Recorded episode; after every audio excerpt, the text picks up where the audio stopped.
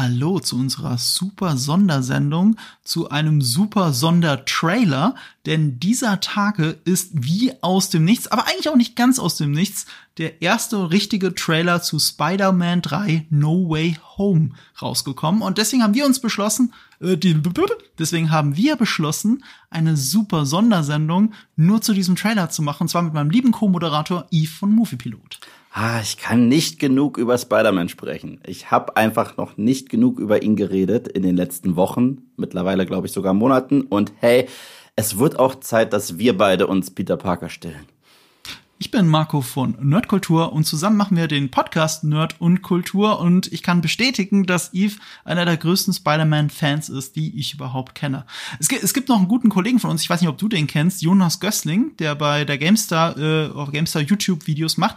Der ist, glaube ich, der aller, allergrößte Spider-Man-Fan, den ich kenne. Und er hat die seltene Gabe oder eher das seltene Erbe, dass er genauso aussieht wie Tobey Maguire. Wow. Das, das wow. hilft halt tatsächlich. Okay. Also ich übertreibe nicht, googelt ihn mal. Und wenn er möchte, kann er ganz genauso aussehen. Er muss auch sein Gesicht verstellen. Momentan sieht er eher aus wie, wie Ned Stark, weil er sich Bart und Haare hat wachsen lassen. Aber eigentlich sieht er aus wie Tobey Maguire und ist auch noch Hardcore Spider-Man-Fan. Das ist eine seltene Mischung. Vielleicht gibt es da eine Korrelation. Vielleicht ist er ein Fan, weil er jemanden gefunden hat, der aussieht wie er. Darüber habe ich nie nachgedacht. Mm. Aber ich glaube, der ist auch harter Comic-Fan, was Peter Parker angeht. Ich glaube, das hat nicht nur mit den Filmen zu tun. Okay, okay. Ja, dann springen wir doch einfach direkt ins Thema rein. Ich meine, wir warten jetzt schon sehr, sehr, sehr, sehr, sehr, sehr lange auf einen Trailer zu Spider-Man No Way Home. Und seit gefühlt, ich glaube seit knapp Dezember gibt's immer mal wieder Infos, die aber zur Hälfte Gerüchte sind, wo man immer sagt, ja, kannst du eh nicht glauben und so weiter und so fort. Und dann vorgestern, also vorgestern für alle Leute, wir nehmen das an einem Donnerstag auf vorgestern. Mittwoch. Mit, siehst du? Siehst du, wie durch ich bin? Siehst Ihr du, hört wie das durch wahrscheinlich an einem Donnerstag und wir nehmen das an einem Mittwochabend auf, weil wir es früher nicht geschafft haben und Eve wirklich komplett durch ist, weil er aus einem äh, Walking Dead super Livestream-Event gerade ah, zurückkommt. Anderthalb Stunden, an, an, anderthalb Stunden Livestream, davor zwei Videos. Aber okay. Nein, äh, es ist auf jeden Fall ein Trailer online geleakt. Der wurde mir erstmal zugeschickt, weil zig Fake-Trailer gab schon da draußen und ich fand es auch sehr lustig, als ich jedes Mal diese zugeschickt bekommen habe. So, oh, ist da nicht was dran? Ich so, nee, da ist überhaupt nichts dran. Das sind Szenen aus Spider-Man 3, das sind Szenen aus The Amazing Spider-Man 2. Ich erkenne das. Aber dieser eine Trailer, ich so, wow, nein, das sind neue Szenen. Oh, oh, das ist äh, Benedict Cumberbatch. Meine Güte. Und ähm, ja, da dachte sich Sony, fuck, ist jetzt eh draußen. Was bleibt uns übrig? Wir veröffentlichen den jetzt offiziell. Der ist jetzt rausgekommen und das Internet ist quasi explodiert. Und da dachten wir uns, ja, dann müssen wir auch explodieren. Und das tun wir jetzt, denn wir müssen über Spider-Man sprechen, wir müssen über diesen Trailer sprechen, wir müssen über die Filmhistorie dieses Charakters sprechen und auch so ein bisschen darüber sprechen, wie es denn mit Peter Parker weitergeht. Ja, denn die Filmhistorie spielt gerade bei diesem Film mehr rein als bei jedem Spider-Man-Film davor meine, ich gehe jetzt mal davon aus, dass ihr den Trailer auch gesehen habt. Wenn nicht, ja. fühlt euch, ich kann nicht sagen, ja. fühlt euch gespoilert, weil das ist Werbung. Das ist etwas, mhm. was sie raushauen. Ähm, äh, wenn wir auch dann so ein bisschen in die Trailer-Analyse gehen, dann wir sehen, dass die Hälfte des Trailers oder eigentlich der ganze Trailer wahrscheinlich aus den ersten 30 Minuten des Films besteht. Aber so viel drüber hinaus wird da gar nicht drin sein, glaube ich zumindest. Aber das werden wir dann auch gleich ausdiskutieren. Ähm, ich, ich empfehle euch generell Trailer, guckt's euch an, weil klar, wenn ihr euch von dem Trailer gespoilert vorkommt, dann werdet ihr euch auch im Kino von dem Plakat gespoilert vorkommen, weil da werden einige Charaktere drauf sein, die diese Trailer ja eh zeigen und das ist deren Anführungsstrichen Spoiler. Ich empfehle euch, guckt's rein. Es gibt diesmal keine Spoilerwarnung, weil wir werden jetzt all over the place reden, aber natürlich geordnet, weil ähm, wir haben ja schon gesagt, wir reden über Filmhistorie und das ist hier eben sehr, sehr wichtig, die Herleitung gerade beginnend mit dem allerersten Spider-Man-Film von 2002. Aber ähm, da du jetzt auch so eine Spider-Man-Reihe auf YouTube gemacht hast, glaube ich schon sehr gut zu wissen, dass dir Spider-Man sehr viel bedeutet. Spider-Man bedeutet mir verdammt verdammt viel. Also ich bin generell so ein Comic-Fan der alten Generation. Ich bin mit Batman groß geworden, mit den X-Men groß geworden, mit Superman groß geworden und natürlich auch mit Spider-Man groß geworden. Und was Spider-Man von all diesen anderen Heldenfiguren unterscheidet, ist folgendes. Es ist eigentlich nur ein Junge, der alle zwei Sekunden in den Boden gerammt wird und der, wenn er so einen wirklichen Superhelden sehen würde, wäre ein Fan von dem, würde er sagen, oh mein Gott, das ist ein echter Superheld. Und der hat uns Nerds, die Comicbücher gelesen haben, gesagt, ja, du kannst es auch irgendwann sein. Das war das Besondere an Spider-Man. Das kannst du nicht vergleichen mit Batman. Batman hat sehr viel Pathos, da ist sehr viel fürchterliches passiert. Ein traumatisches Erlebnis hat dazu geführt. Ich meine, bei, wir kommen noch zu Peter zu sprechen, da gab es auch ein traumatisches Erlebnis. Aber Batman war generell, Batman war ein verdammter Ninja. Okay, Batman war ein verdammter Detective und äh, Superman. Der. Vergiss es nicht, seine Superpower. Nicht so leicht zu erben, diese Superpower. Dieser Spruch, nie Fan, nie Fan davon. Aber okay, das ist ein Tony Stark-Satz, das ist kein Bruce Wayne-Satz. Ähm, und Superman, Clark Kent, ist ein Gott, der auf Erden wandelt unter Menschen. Peter, der ist, der ist wie wir. Peter ist wie wir und das macht ihn so besonders. Aber gerade das die Comics und die alten Comics sehr mit der menschlichen Seite gespielt haben. Spider-Man, äh, Stan Lee hat es mal wundervoll zusammengefasst, okay? Wenn Batman seine Maske aufzieht, seinen Anzug, macht er das, damit die, seine Gegner Angst vor ihm haben. Wenn Peter Parker seine Maske aufsetzt, wissen seine Gegner nicht, dass er unter der Maske Angst hat. Und das ist wundervoll. Das ist, das ist ein schöner Spruch. Das ja. ist wirklich wundervoll. Das kommt von Stan Lee persönlich und er hat auch einfach recht damit. Und das bringt uns dazu, dass ich als äh, Junge, da, ich habe damals nie damit gerechnet, dass wir all unsere Helden mal auf einer Kinoleinwand sehen werden. Heute haben wir das Marvel Cinematic Universe, heute haben wir Guardians of the Galaxy, heute ist alles möglich. Und als damals der erste Trailer gedroppt ist zum ersten Sam Raimi Spider-Man-Film, musste der Film ja sowohl verschoben werden und der Trailer wurde dann erstmal aus äh, Gründen wieder aus dem Internet entfernt. Ich weiß nicht, ob du die Geschichte kennst. Äh, äh, nee. Damals äh, war das nicht so geläufig, da war es nicht so auf YouTube, oh, neuer Trailer Drop, die ganze Welt weiß Bescheid. Nein, der Film wurde einfach, äh, der Trailer wurde einfach gezeigt im Kino und er fing an mit dem World Trade Center. Ja, ja, genau. Und der Hubschrauber ist äh, in diesem Spinnennetz gefangen, ne? Genau. Ich war mir nicht sicher, ob du das meinst. Und dann hat man das nochmal geändert, hat man auch aus dem Film das rausgeschnitten. Und trotzdem, als dieser Film in die Kinos kam, weiß ich ganz genau, all die Leute, die es nerdig fanden, Comics zu lesen, all diese Leute, die im Grunde genommen vielleicht sogar Peter Parker gebullied hätten, wenn es den wirklich gegeben hätte, standen in der Schlange für seinen Film.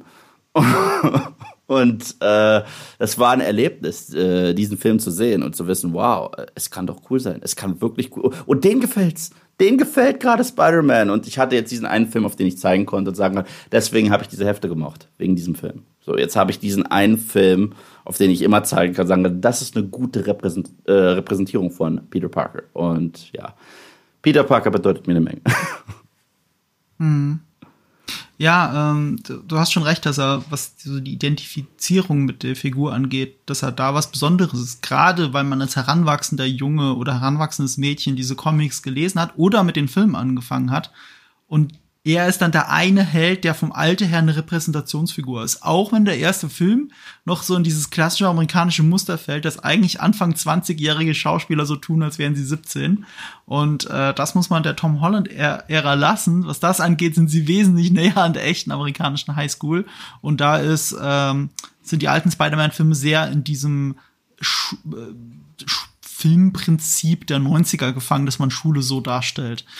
Äh, ja ich, äh, ja, meine, meine, meine, meine, meine Verbindung ist hauptsächlich damit, dass es einer dieser augenöffnenden Comicfilme einfach war. Also der 2000er Spider-Man und vor allem auch der 2002er äh, Spider-Man. Aber 2000 kam Nee, Entschuldigung, 2002 war der erste Film, 2004 war der mhm. war der andere. Ich verwechsel das immer. Weil 2000 kam X-Men raus. 2000 kam genau. X-Men raus. Da, da war mein, so die, Richtig. Ja. Und das sind die zwei wesentlichen Filme. Manche sagen dann auch noch Blade gehört auch noch dazu. Ich glaube, der war von 99, nee, 98.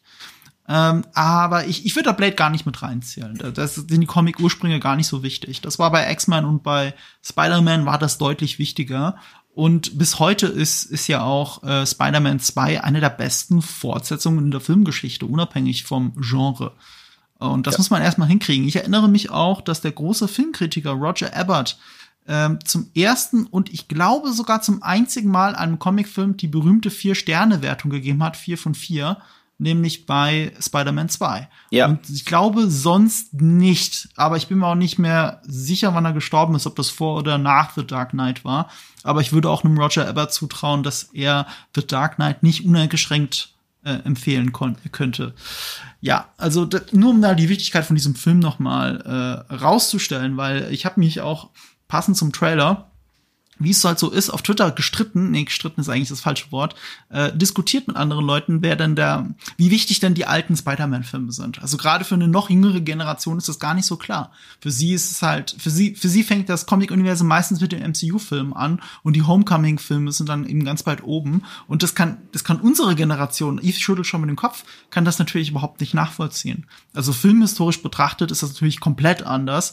Und ich äh, finde auch, was Inszenierung angeht, ist ist das sehr anders. Also hat unser lieber Kollege Daniel Schröckert von Kino Plus hat auch einen meiner Sätze geliked, äh, nämlich, ähm, dass bei aller Sympathie für den Regisseur der Homecoming-Filme John Watts, er ist halt kein Sam Raimi. Auf keinen das Fall. Ist ein großer Unterschied. Ja, ja, auf keinen Fall. Er ist auch kein Mark Webb, bei aller Liebe.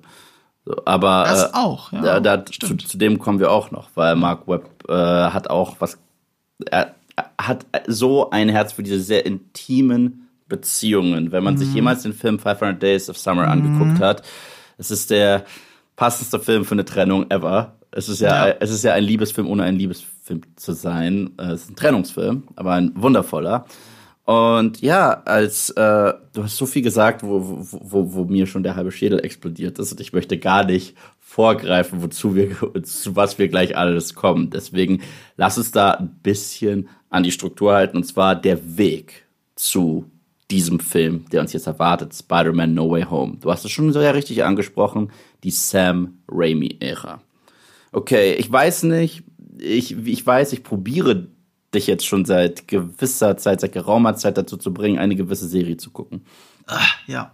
Das ist kein Grund, äh, zu machen. Das ist definitiv kein Grund. ich habe sogar reingeschaut zu meiner Verteidigung und ich habe sie auf Blu-ray. Ja. Ich habe sie zu Hause auf Blu-ray. Ich habe sie bloß noch nicht gesehen. Es handelt sich äh, hierbei um Ash vs. Evil Dead. Und die Evil Dead-Filme sind für mich äh, was wirklich Besonderes, weil sie so herrlich Sam Raimi sind. Es, es kann kein anderer machen wie er, wenn man sich äh, Tarantinos ellenlange Kommentare zu diesen Filmen anschaut, auch gerade wie sie gemacht worden sind, handwerklich.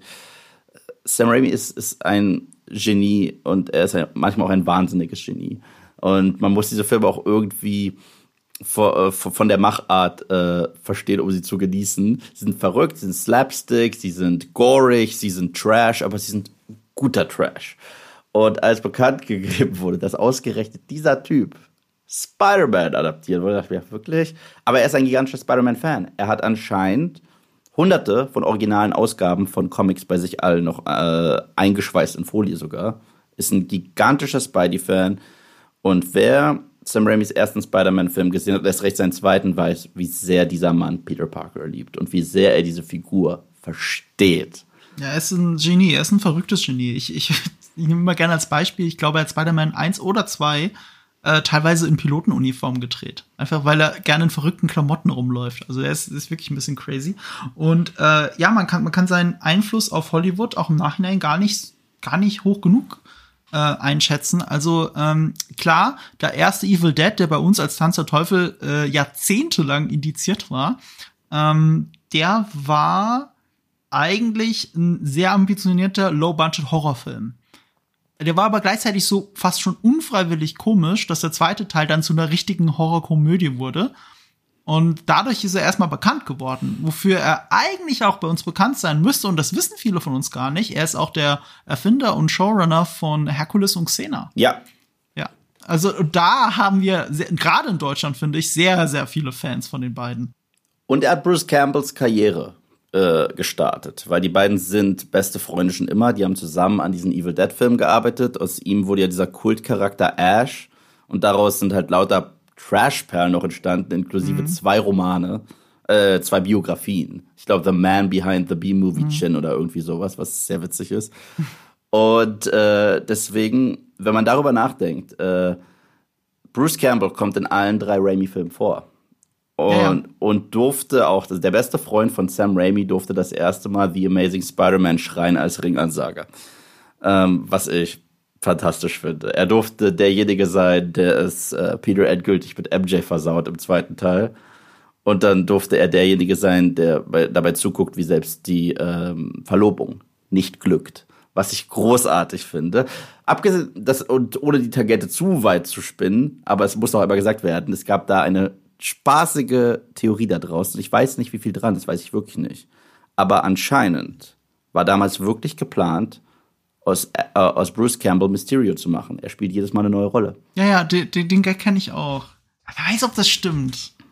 Schwierig zu sagen bei Sam Raimi. Ja, also da können wir auch ein bisschen vorgreifen, weil die Sam Raimi-Ära ist im dritten Spider-Man leider gescheitert. Oder, oder, oder, oder ist in einer leichten Katastrophe geendet. Ich, ich kann nur dein Video empfehlen, das du auf YouTube gemacht hast beim Movie Pilot, wo du fast 40 Minuten lang ja, Spider-Man ja, ja, 3 nochmal auseinander nimmst, weil das ist ja an an sehr vielen Stellen missglückter Film, aber er hat wirklich gute Szenen, er hat tolle Momente, ja. er hat tolle Intentionen.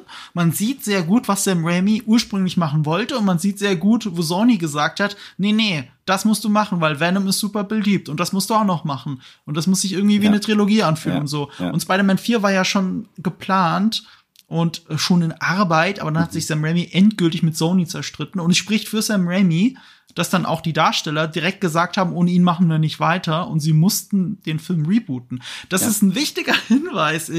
Sie mussten rebooten, weil weil, weil Tobey Maguire und alle waren nicht mehr dabei. Es war, es war aus. Und was, was Sam Raimi dort äh, auf die Beine gestellt hat mit seinen Interpretationen des Charakters und gleichzeitig, er war auch häufig hat er Größe bewiesen. Was ich damit meine ist, er wollte Venom nicht machen, er wollte Eddie Brock nicht machen.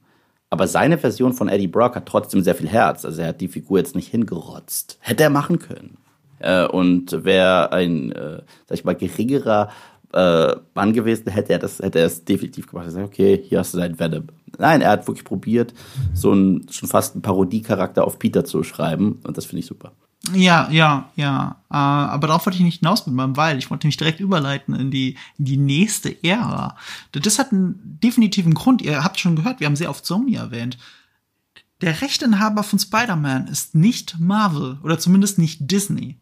Äh, die Figur wurde in den 90ern, ähnlich wie die X-Men von Marvel, also vom Comic-Imperium Marvel, veräußert, weil sie Geldprobleme hatten. Mhm. Und sie haben alles verkauft, was irgendwie äh, an Filmrechten zu verkaufen war. Angefangen bei den Fantastic Four, die ein gewisser äh, Bernd Reichinger gekauft hat. Ja. Äh, dazu gehören auch die X-Men-Rechte, die an 20th Century Fox gefallen sind, die mhm. mittlerweile ja wieder Disney gehören, weil Disney 20th Century Fox gekauft hat. Und eben zu Sony, die Spider-Man gekauft haben. Und der 2002er Film war eben ein riesiger Erfolg. Genauso der zweite Teil. Das seitdem da, da äh, ja seitdem war Sony so confident in diese Marke, ja, ja, ja, dass sogar die PlayStation 3 quasi die offizielle Spider-Man-Konsole war, weil wenn ihr euch nämlich die Schriftart von der PlayStation 3 anschaut, das ist der gleiche Font wie für Spider-Man 3 weil äh, das war so eine Cross-Marketing-Idee von denen, die, glaube ich, fast niemand mitgekriegt hat und damit eine schlechte Cross-Marketing-Idee ist. Aber so, äh, Sony Spider-Man ist so sehr Sony, wie es überhaupt nur geht. Ja. So, und wie es aber auch bei diesen Rechten so ist, wenn du mit den Rechten nichts machst, dann fallen die zurück. Deswegen gab's auch alle zwei, drei Jahre einen X-Men-Film. Und deswegen hat auch äh, Bernd Eichinger in den 90ern einen Fantastic Four-Film gemacht, den keiner gesehen hat, weil den hat er nur für die Schublade gemacht, damit er die Rechte behält. Mhm. Und dann erst, als die Comicfilme ein Ding wurden, hat er diesen äh, Fantastic Four-Film mit äh, Jessica Alba gemacht. Mhm. Und äh, wer war da noch alles dabei? Ja, ist egal. Ach, Chris Evans. Captain America war ja dabei. So, und genauso ist es bei Spider-Man. Wenn Sony nicht alle paar Jahre einen Spider-Man-Film macht, fallen die Rechte zurück. Also ja. haben sie direkt nach der Sam Raimi-Ära nur einige Jahre später schon die Amazing Spider-Man rausgehauen, was ein Reboot war. Und was sich natürlich auch komisch angefühlt hat, weil so früh, so schnell ein Reboot, der sehr viele ähnliche Talking Points hat wie der erste Film, natürlich, weil Spider-Man ist immer noch Spider-Man. Das fühlte sich durchaus merkwürdig an. Ich muss aber auch sagen, nach heutigen Standards fühlt sich das nicht mehr komisch an. Das ist so witzig. Wir sagen, oh mein Gott, zwischen 2005 und 2012 zwei unterschiedliche Spider-Man. Ich so, sie, die, sie schreit Hold My Beer mit Batman. So, äh, Dark Knight Rises 2012. Batman wie Superman 2016. Und jetzt kommt der Robert Pattinson Batman Also alle zwei Sekunden haben wir mittlerweile Revabs und Reboots von Charakteren. Ghostbusters kam 2016 Reboot raus und äh, dieses Jahr sagt man sich, äh, das war nicht so gut, wir gehen zurück. Deswegen, ähm, ja, aber für damals war das viel zu früh. Und ich weiß noch, ich habe den Trailer gesehen zu äh, The Amazing Spider-Man und ich war einer von denen, die gesagt haben, will ich nicht. Will ich überhaupt nicht. Äh, ihr macht mir damit meine Sp äh, Sammy, Sam Raimi-Filme kaputt. Auf keinen, keinen Fall.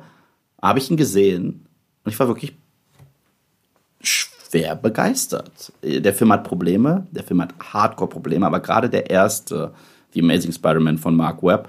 Man sieht ganz genau, woran er interessiert ist, man sieht ganz genau, woran das Studio interessiert ist. Und wenn man noch sieht, was die alles rausgeschnitten haben und äh, dass sie wirklich auf die Idee kamen zu sagen, ja, Lizard, wie, der kriegt eine Backstory mit seinem Kind. Wer will das sehen? Wir wollen einfach eine blöde Echse sehen, die, die alle Menschen in Echsen verwandeln möchte. Ja, genau das wollen die Fans sehen. Richtig.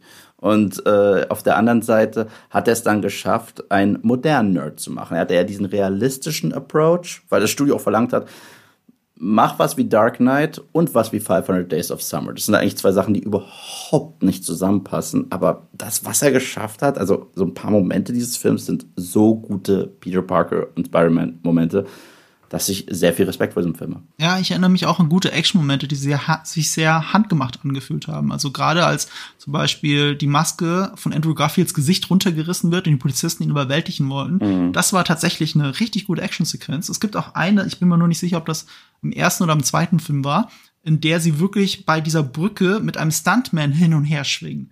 Sie haben es eben nicht am Computer gemacht. Ich weiß nicht mal, ob es der erste oder der zweite Das war Teil 2. Teil 2 ja. äh, haben die wahnsinnig, wahnsinnig viel. Aber die haben auch mit ihm tatsächlich Teil 1 sehr viel in Camera gemacht. Das Problem ist, es wurde komplett zerschnitten leider. Anstatt uns diese langen Takes zu geben von teilweise Andrew Garfield hat teilweise sogar seine eigenen Stunts gemacht, äh, wo er einfach schwingt, anstatt dass die, die uns geben, sagen die, nee, wir machen daraus eine Montage. Ich so, meine, meine Güte, meine, meine mhm. Güte, wirklich. Äh, aber was dieser Film äh, verstanden hat, meiner Meinung nach, war eine der wichtigsten, wichtigsten Grundsätze von Peter Parker und das sind Konsequenzen. Alles, was Peter im ersten The Amazing Spider-Man tut, hat fürchterliche Konsequenzen für ihn. Er streitet sich mit Onkel Ben, geht raus, kurz daraufhin ist Onkel Ben tot. Parallel hat er On äh, Onkel Ben versetzt, um mit Dr. Kurt Connors Zeit zu verbringen er wird zur Lizard. Das heißt, er ist verantwortlich für den Bad Guy, er ist verantwortlich für den Tod seines Onkels, mitverantwortlich natürlich. Dann hat er einen Rachetrip kurzzeitig und wird kurz zu Daredevil aka Punisher anstatt zu Spider-Man und muss erst lernen, dass diese Verantwortung äh, ihn überhaupt erst auf den richtigen Pfad bringen kann. Ich so, ja, weil das ist das Mantra. Aus großer Macht vor großer Verantwortung. Und das liebe ich an beiden Spidey-Interpretationen, an Raimis und an Mark Webbs, dass dieser, äh, dieses elementare Element, äh, dieses elementare Element, sehr clever formuliert, die, dieses Element der Figur äh, beibehalten wurde und trotzdem nochmal unterschiedlich interpretiert wurde. Fand ich wirklich großartig. Ja, das stimmt. Ich finde auch einfach Andrew Garfield selber sehr großartig mm, und er mm. zusammen mit Emma Stone haben einfach eine fantastische Chemie, wo wir im Nachhinein halt wissen, dass die auch damit zu tun hatte, dass die zwei ein echtes Paar waren, was sich in der Spider-Man-Ära ja durchaus wiederholen sollte. Ja, ja, aber gleichzeitig, aber gleichzeitig, äh, ich glaube, deren Chemie ist, also wir lieben die auch so sehr, weil sie als Freunde anfangen. Und ich glaube, das macht dieser Film so gut. Es ist erst seine engste Vertraute, bevor es äh, einfach nur jemand ist, in den er verliebt ist. Und ich glaube, glaube, dass das macht dieser Film so gut. Und das ist halt wieder dieses, was Mark Webb kann. Äh, dieses sich kennenlernen, dieses ja. äh, sich äh, attraktiv, äh, den anderen attraktiv finden oder sympathisch finden und so weiter. Ich mhm. meine, bei 500 Days of Summer zeigt er, was passiert, wenn es dann irgendwann in die andere Richtung geht. Aber ja, er kann das sehr gut. Ja, das kann er. Und ich habe noch gar nichts dazu sagen können. 500 Days of Summer ist auch einer meiner absoluten Lieblingsliebesfilme aller Zeiten. Meine auch. Also, also sehr viele hm. Szenen davon bleiben, die tun richtig weh. Also man, ja. man, man fühlt sich ertappt. Eigentlich kann fast kein Mensch, der eine schlimme Liebesbeziehung hinter sich hatte, sich nicht in einigen dieser Szenen wiederfinden. Ja, total. Und äh, das macht ihn zum zeitlosen Klassiker tatsächlich. Aber, aber es ist interessant, dass du sagst, dass Mark Webb sich nicht komplett ausleben konnte und dass man das auch sieht und spürt. Äh, ganz besonders gespürt hat man das im zweiten Teil. Der hat mir das Herz gebrochen. Dieser Film, ja, dieser Film hat mir so hart das Herz gebrochen. Ich werde es nie vergessen. Ähm, es war, glaube ich, im gleichen Monat. Ich war zweimal im Kino mit einem guten Kumpel. Wir sind beide Spidey-Fans, wir sind beides Comic-Fans. Wir haben erst The Amazing Spider-Man 2 gesehen und dachten, das wird der Film des Jahres. Wir sind so rausgegangen mit, mit langen Gesichtern, so, was zur Hölle war das? Und dann sind wir in Captain America The Winter Soldier gegangen und dachten uns, ah, mal gucken, was der zweite Cap-Film kam. Und wir, das war ein guter Captain, wow, das war ein guter Captain America-Film. Und wir haben genau das Gegenteil erwartet. Wir dachten, Captain America wird irgendwie Trash und The Amazing Spider-Man 2 wird der Dark Knight der Spider-Man-Film. Mhm. Es war letztendlich der The Room der Spider-Man-Filme, meiner Meinung nach. Es ja. war ein, es war ein absoluter Wahnsinn. Und der Film wusste nicht, was er sein soll. Äh, manchmal hat er probiert, wieder anzuknüpfen, einen sehr düsteren Ton, so überaus düster. Dann hat er manchmal so spontane Dialoge zwischen Charakteren, die keine Chemie hatten, Dane DeHaan und Andrew Garfield. Boah, what a story, Mark.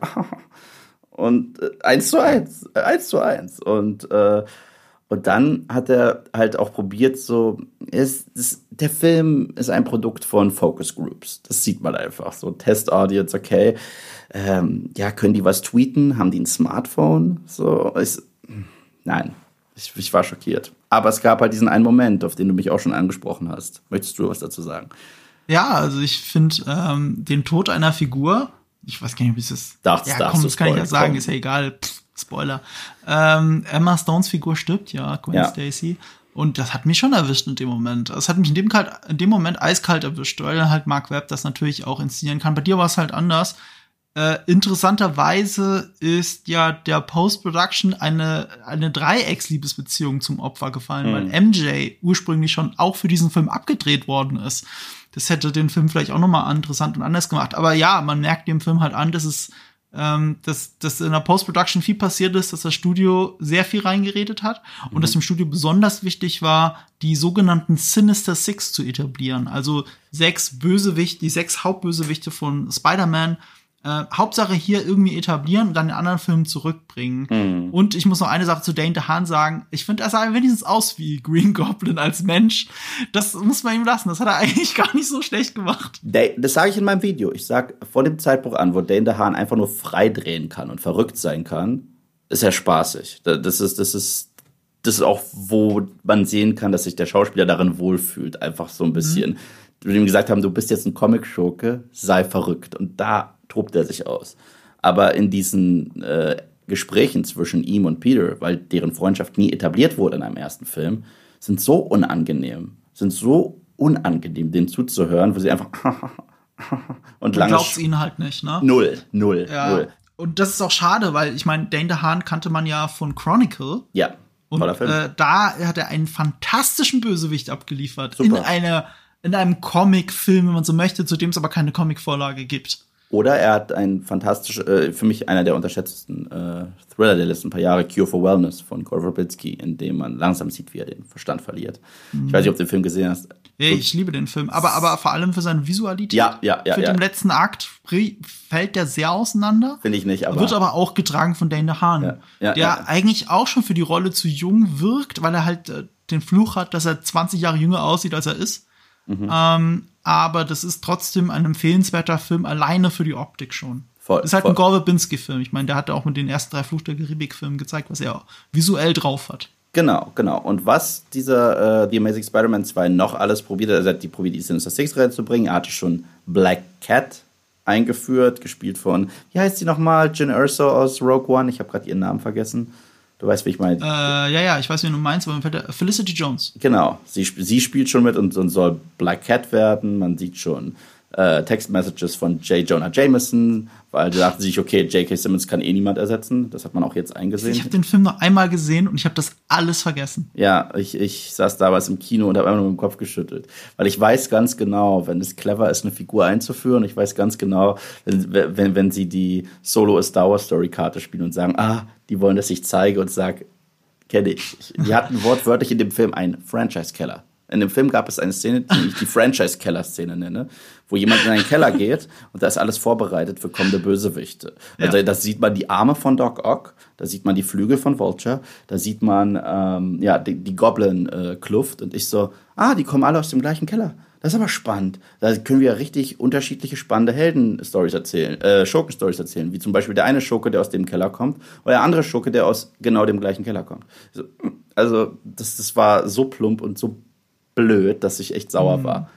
Aber wir machen jetzt gleich die Tangente zu Tom Holland, richtig? Genau, das passt nämlich jetzt gut, weil was war das? Das war der müde Versuch von Sony, das MCU zu kopieren. Ja. Und sie haben es halt nicht geschafft. Amazing ja. Spider-Man 2 ist auch gescheitert an der Kinokasse. Ja. Unter ja. anderem wie, wegen auch Captain America, weil der halt parallel lief. Aber da schlägt sich ja die Brücke zum MCU, weil ein paar Jährchen später sollte einem gewissen Captain America 3 Civil War der MCU Spider-Man seine Premiere feiern. Wie kam es denn dazu? Das war, es gab immer Gerüchte. Es gab Gerüchte, dass sich äh, Kevin Feige so viele Charaktere wünscht, äh, für die er noch keine Rechte hat. Es gab immer die Gespräche, dass eventuell Hugh Jackman als Logan noch irgendwann Teil der Avengers wird, weil er das ja auch in den Comics äh, hier und da mal ist. Und ich persönlich, ich bin Riesenfan des X-Men-Franchise. Ich weiß, ich mache mir damit keine Freunde, aber ich sage, ich finde das X-Men-Franchise besser als das MCU. Finde ich wirklich. Es hat definitiv schlechte Filme, aber die guten Filme, die sind vom MCU komplett unerreicht, meiner Meinung nach.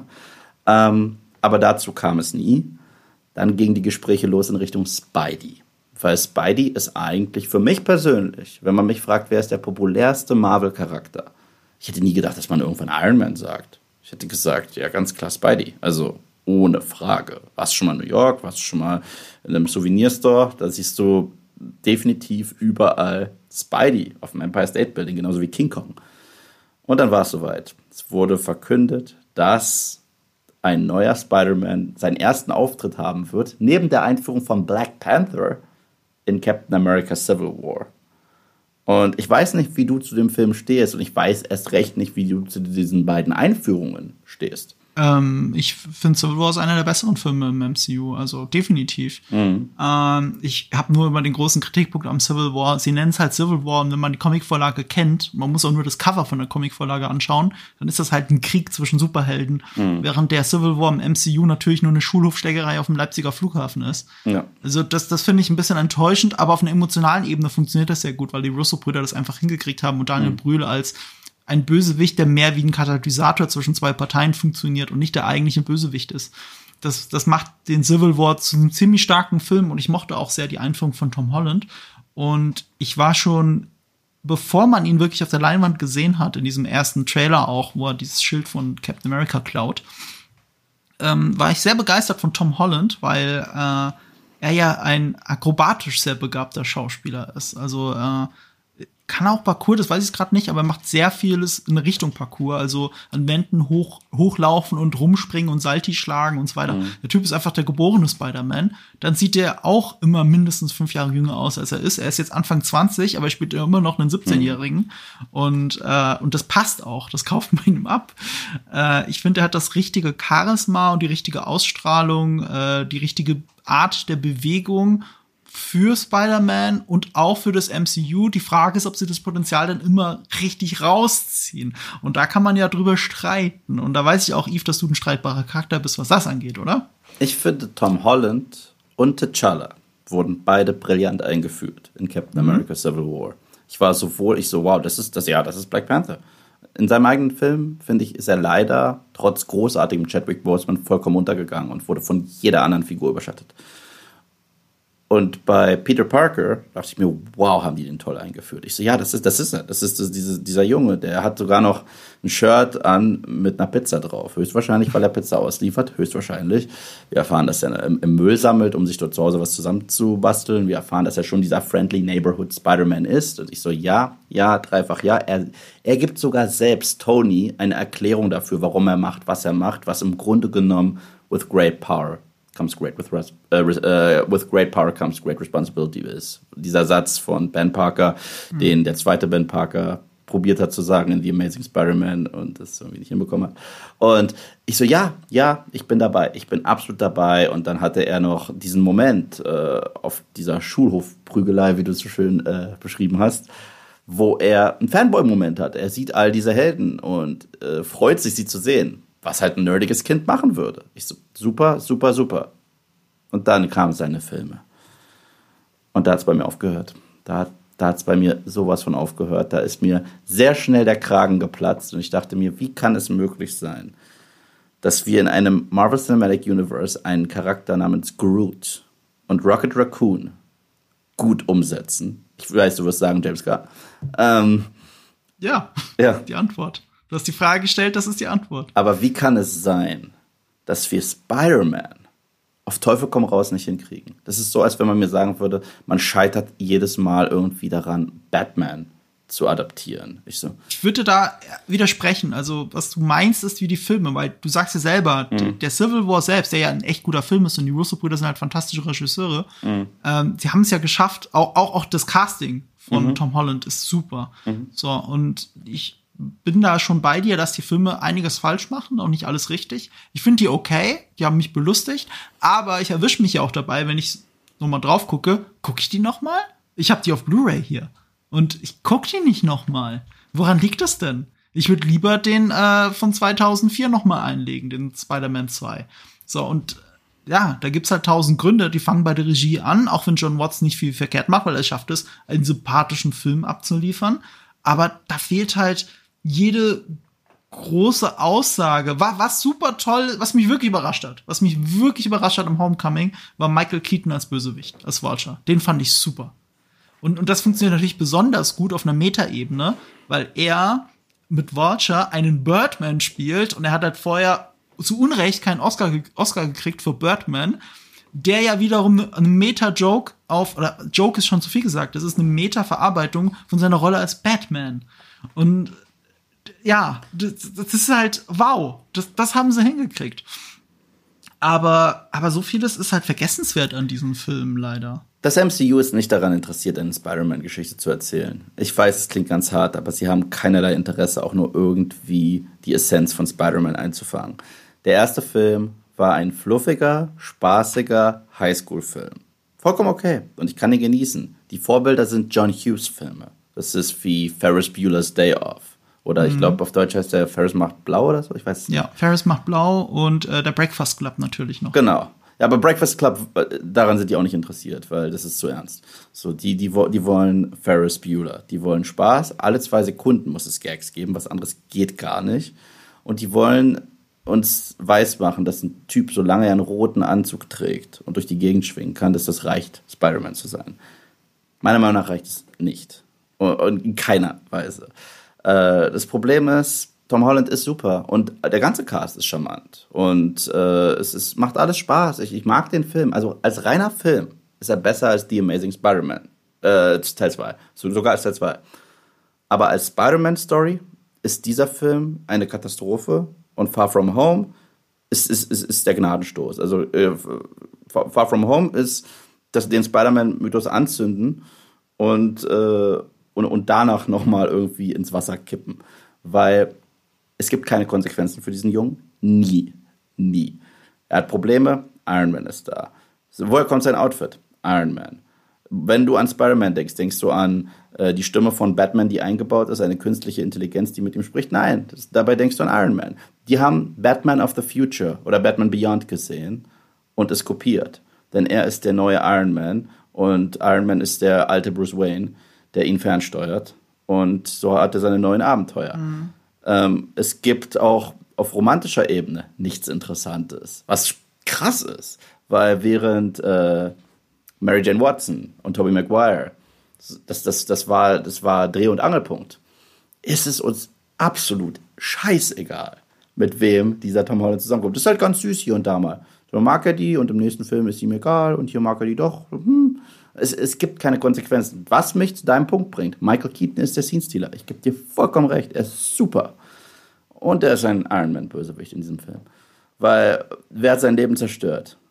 Tony Stark. Er hat keinerlei äh, Bindung zu Peter. Das probieren die zum Schluss zu machen, indem sie sagen, ja, aber er ist der Vater vom Date von Peter, aber Peter steht gar nicht so hart auf die, er findet sie halt mega attraktiv und er hat auch gar keine Probleme, sie anzusprechen. Ja klar, Peter kriegt auch ein Date nach dem anderen, weil das ist halt, ja, ich könnte ewig weitermachen. Das ist, mhm. das hat ich, ich, war, ich war schockiert. Ich war wirklich, der Film hat mir das Herz gebrochen. Aber zum Teil bist du auch ein bisschen unfair, weil woher hat denn äh, Sam Raimi Spider-Man seinen Anzug? Okay, okay, okay. Das ist ein Schnitt. Das ist die lämste Erklärung aller Zeiten für einen Anzug in einem Superheldenfilm. Also mhm. man sieht noch, dass er jetzt, glaube ich, den Anzug aufmalt, dann gibt es einen Schnitt und er hat ihn auf einmal an. Nein, nein, nein. Und man fragt sich, wo kommt das denn auf nein, einmal? Nein, nein, man, man sieht, dass er zuallererst so einen sehr krass Billo-Anzug hat Ja. Äh, die Web-Shooters hat Sam Raimi eigentlich überraschend äh, geschickt gelöst, indem er ja, keinen hat. Sie sind organisch. Ja, das okay. ist mir schon Ich rede vom Anzug. Und den Anzug, ja, da hat er einfach gesagt, es muss halt aussehen wie im Comic und da saß er halt irgendwie lange dran und hat den entworfen. Keine Ahnung, aber dieser Peter ist eher ein krasses Genie. da könnte ich mir auch vorstellen, dass der ja, sowas bauen kann. Keine, keine Ahnung, ist jetzt eine komische Erklärung. Dieser Anzug kostet, ich glaube, um die 100.000 Dollar den er da anhat und davon gibt's mehrere. Also, also der ist halt, der ist halt wirklich krass gefährlich. Das sieht man ja auch in jeder Aufnahme und es sieht auch toll aus. Ich, ich würde sogar so weit gehen, dass das ärgert mich mit am meisten bei den Homecoming-Filmen. Zwar gibt es einen Anzug, den Tom Holland trägt, der wird aber so Fast gut wie immer CGI. in der Post-Production ja. wird er nachkorrigiert. Sie mhm. wollen keine Falten in diesem Anzug sehen. Die wollen nicht sehen, dass Leute sehen, dass ein Anzug ist. Hat auch den Vorteil, dadurch, dass die Action ja noch mehr Gummi ist als in den alten Filmen, also mhm. auch viel mehr CGI, mhm. dass sehr viele Szenen wirklich komplett am Computer entstehen und da gar nichts echtes mehr dran gefilmt ist. Ähm, das, da, da hilft es natürlich, wenn die Figur deren Anzug von Anfang an keine Falten wirft in jeder Aufnahme, wenn sie sich eh immer unnatürlich bewegt in jeder Aufnahme, auch wenn es mal vor echter Kulisse ist, dann ist es bei der unechten Kulisse ist dann nicht so der große Bruch. Aber es nimmt mich auch, und das ist einer meiner größten Kritikpunkte bei den Homecoming-Filmen, die Action nimmt mich null mit. Ich kann mich an keine einzige gute Action-Szene erinnern. Also, also gar keine einzige. Also ich kenne mich an einige Action-Szenen erinnern, die waren aber nicht gut. Und alle anderen habe ich wahrscheinlich vergessen. Es gibt keinen Action-Moment. Ich habe das gerade auf Twitter noch mal geteilt, dieser Moment, wo äh, Toby Maguire mit dem Tablett die, die Sachen auffängt, die mm. Mary Jane fallen lässt. Mm. Das ist ja ein berühmter, echter Take. Also die haben 156 Mal diese Szene gedreht, bis sie geklappt hat. Mm. Das waren kleine Gegenstände mit kleinen Magneten. Und die wurden halt in die Luft geworfen und Toby Maguire musste sie auffangen. So, und auch, auch wenn da Magneten drin sind, hat man 156 Tags gebraucht und 16 Drehstunden dafür. Ähm, und das ist eine Sache, die auch in einem Shot gelöst ist und einfach super aussieht und sich, und sich sofort reinbrennt. Und selbst wenn man sie, wenn man sie heute machen würde, und heute würde man sie mit CGI machen, hätte es nicht die gleiche Wirkung den gleichen Effekt. Unter anderem, weil CGI ist, unter anderem, weil man es anders in der Kamera gemacht hätte, wenn man so einen Shot vielleicht gar nicht gemacht hätte, weil er unspektakulär ist mit CGI, aber in echt ist er halt super spektakulär. So tausend Gründe. Es ist immer dieses Pro und Contra bei CGI. Ich, ich mag den Weg von Michael Bay, was das angeht. Sieht man sehr gut bei den Transformers-Filmen. Alles, was ihr seht, ist eigentlich echt, nur der Roboter nicht. Mhm. Wenn da ein Auto in die Luft fliegt, fliegt da gerade ein Auto in die Luft. Und wenn die Kamera über eine Straße fährt, fliegt sie über eine Straße. Und wenn Leute aus einem Hubschrauber rausspringen, springen sie aus einem Hubschrauber raus. Und das ist so. Sam Raimi auch. Das ist Sam Raimi auch. Also diese ja. beliebten Szenen, diese Schwingsequenzen, die niemand mehr so gut hinbekommen hat. Das ist eine Kamera, die durch New York richtig schwingt. Das ist diese Kameratechnik, die er perfektioniert hat aus Evil Dead, wenn das Böse auf dich zurennt. Das mhm. Einzige, was hier unecht ist, aber es sieht nicht unecht aus, weil es äh, sehr klein ist, ist Peter, wie er schwingt. Spider-Man ist nicht echt. Alles andere ist aber echt. Und das ist so ein weiterer Punkt, der mich an den Tom Holland-Filmen mega stört. New York. Spider-Man ist ein New Yorker Held, ein New Yorker Symbol. New York spielt keine Rolle in diesem Film. Ist, New York ist ein Charakter in Spider-Man-Filmen. Mhm. Es ist mir scheißegal, ob äh, er jetzt der New Yorker Held ist in äh, Homecoming. Es spielt überhaupt keine Rolle. Es ist so, als wenn ich sagen würde, im ersten Alien-Film, äh, den machen wir ohne die Nostromo. Die Nostromo ist ein Charakter dieses Films. Das funktioniert nicht.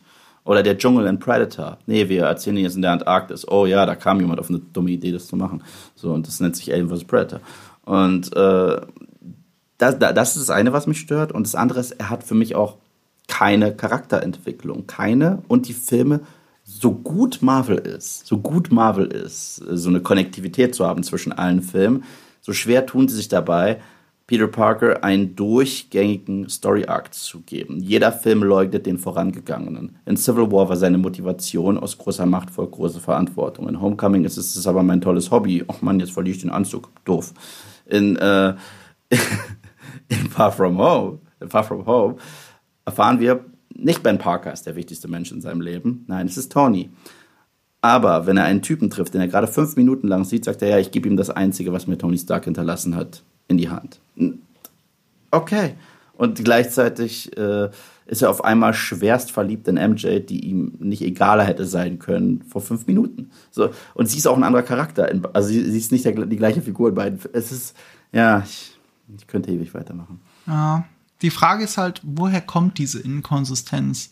Äh, ich, ich weiß, sie hat hauptsächlich mit der Funktion der Filme zu tun. Ja, ja, ja. ja. Ähm, also erstens ist Spider-Man halt eine Figur, die Kevin Feige unbedingt haben möchte. Mhm. Sie wollte sie mit Civil War etablieren, auch weil Spider-Man in den Civil War Comics eine wesentliche Rolle einnimmt, mhm. die er natürlich da nicht einnimmt, weil, jetzt muss ich kurz ja. überlegen, nicht, dass ich das falsch sage, wird er auch erschossen? Nein, er outet sich. Er, also er, nimmt, er outet sich, das war's. Erschossen wird ja äh, Captain, America. America. Ja. Genau. Und äh, Spider-Man äh, gibt seine Identität freiwillig der Welt preis. Mhm. Das ist natürlich etwas, was dann Marvel ihm wieder abgenommen hat und es einfach selber macht. Ja, ja äh, das ist seine, seine Funktion. Und dann kommt natürlich die Umstände dazu, dass es eben nicht 100% ihr Property ist. Es gab eine Phase, ich weiß nicht mal, wie lang die war, aber in der Sony und Marvel so zerstritten waren wegen mhm. der Rechteaufteilung für Spider-Man und welchen Film er noch auf, äh, auftauchen soll, dass sie sich kurzzeitig getrennt hatten. Mhm. Dass damit äh, Spider-Man nach Endgame wäre es, glaube ich, gewesen, nicht ja. mehr im MCU gewesen wäre. Ja. Was natürlich für Marvel katastrophal ist, weil die hatten ja geplant in Far From Home, das ist ja der eigentlich letzte Film der uh, dritten Phase. Nee, nee, das, ja, stimmt, stimmt, stimmt. Doch, das ist der letzte Film der dritten Phase. Recht, du hast komplett recht, ja. Genau. Und das Ende ist ja die Einleitung für die nächste Phase und auch die Aussage, hey, übrigens, falls ihr es noch nicht kapiert habt, das ist jetzt unser neuer Tony Stark. Wir haben Tony Stark seit Endgame nicht mehr, aber hier im letzten Film der dritten Phase sagen wir, das ist unser neuer Tony Stark. Und dann haben sie Stress mit Sony und er gehört nicht mehr zu ihnen, weil Sony möchte halt ihr eigenes Ding durchziehen. Ja. Die haben ja auch mit Venom einen veritablen Erfolg eingefahren. Mhm. Und das liegt, glaube ich, auch wirklich daran, nicht nur weil die Figur beliebt ist, sondern weil für den normalen Kinogänger, nicht für den super informierten Nerd, wie wir es sind und ihr es vielleicht seid, ähm, für den normalen Kinogänger gibt es keinen Unterschied zwischen Marvel von Sony und Marvel im MCU. Ja. So, wenn es einen Venom gibt, dann, ja, klar, der gehört doch irgendwie zum MCU. Natürlich war das Ding ein Riesenerfolg. Mhm. Mhm. Und, äh, und sie gehen ja knallhart auch in die Richtung weiter. Da kommt nämlich der Morbius-Film mit Jared Leto noch.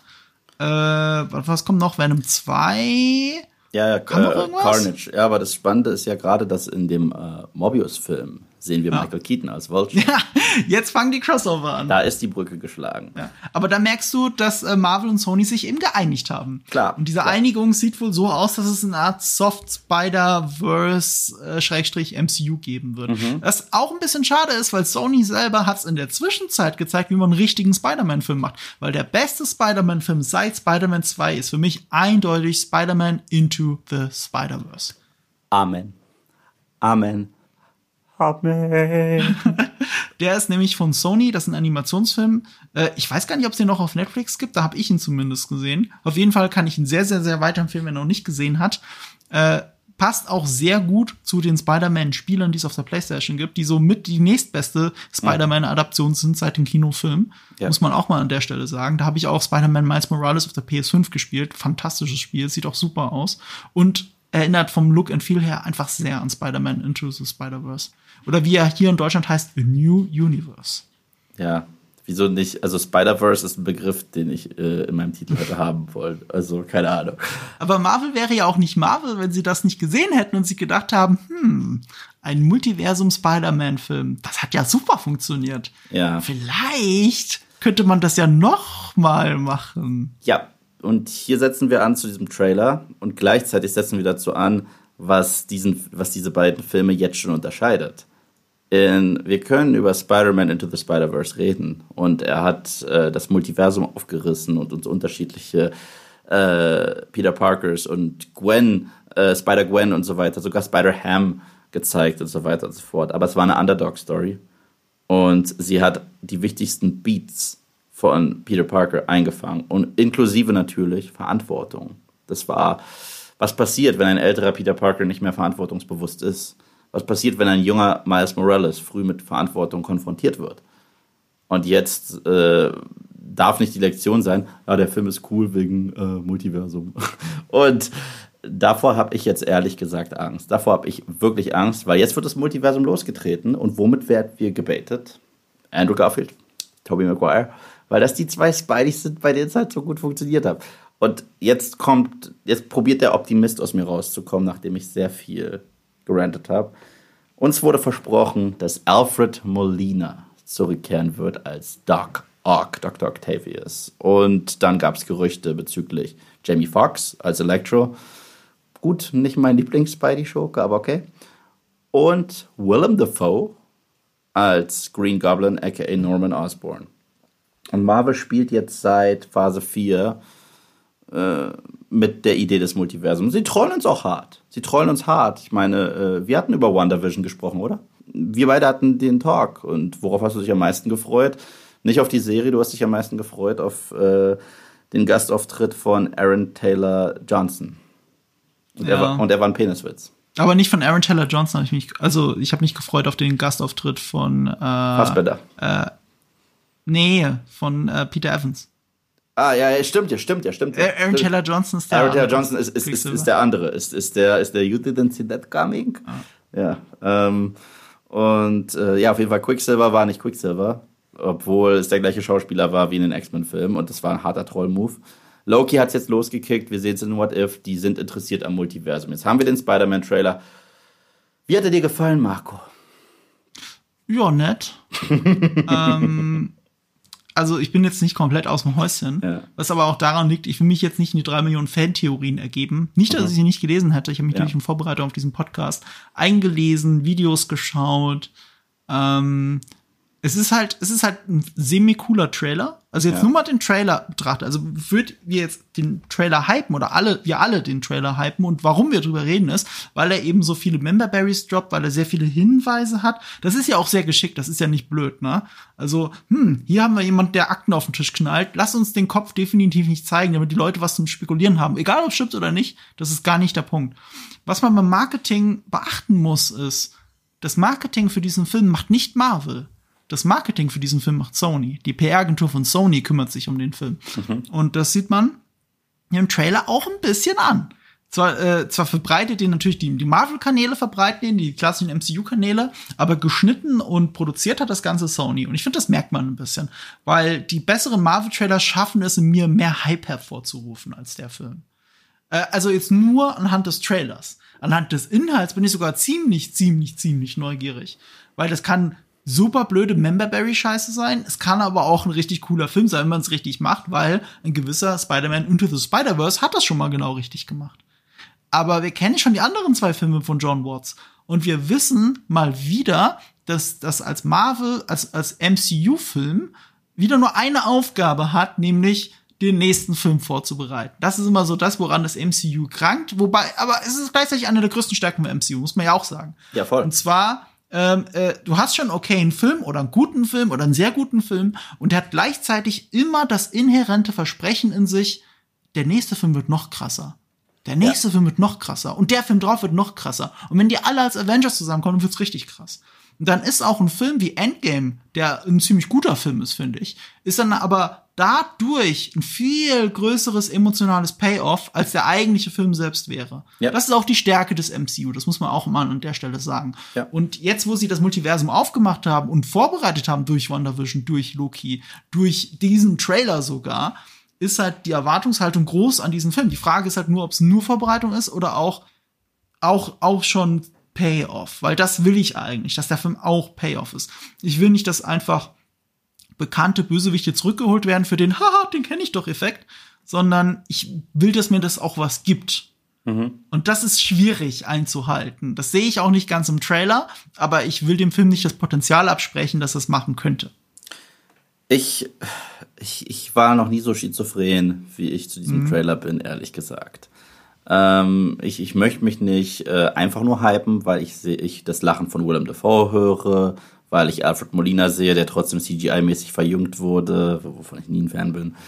Ähm, aber egal, das sind so alles Sachen, die schön sind. Und es ist natürlich schön, richtige Spidey-Bad Guys zu haben, die nicht daran interessiert sind, sich an Tony Stark zu rächen, wie der MCU Mysterio oder der MCU Vulture. Das ist alles toll.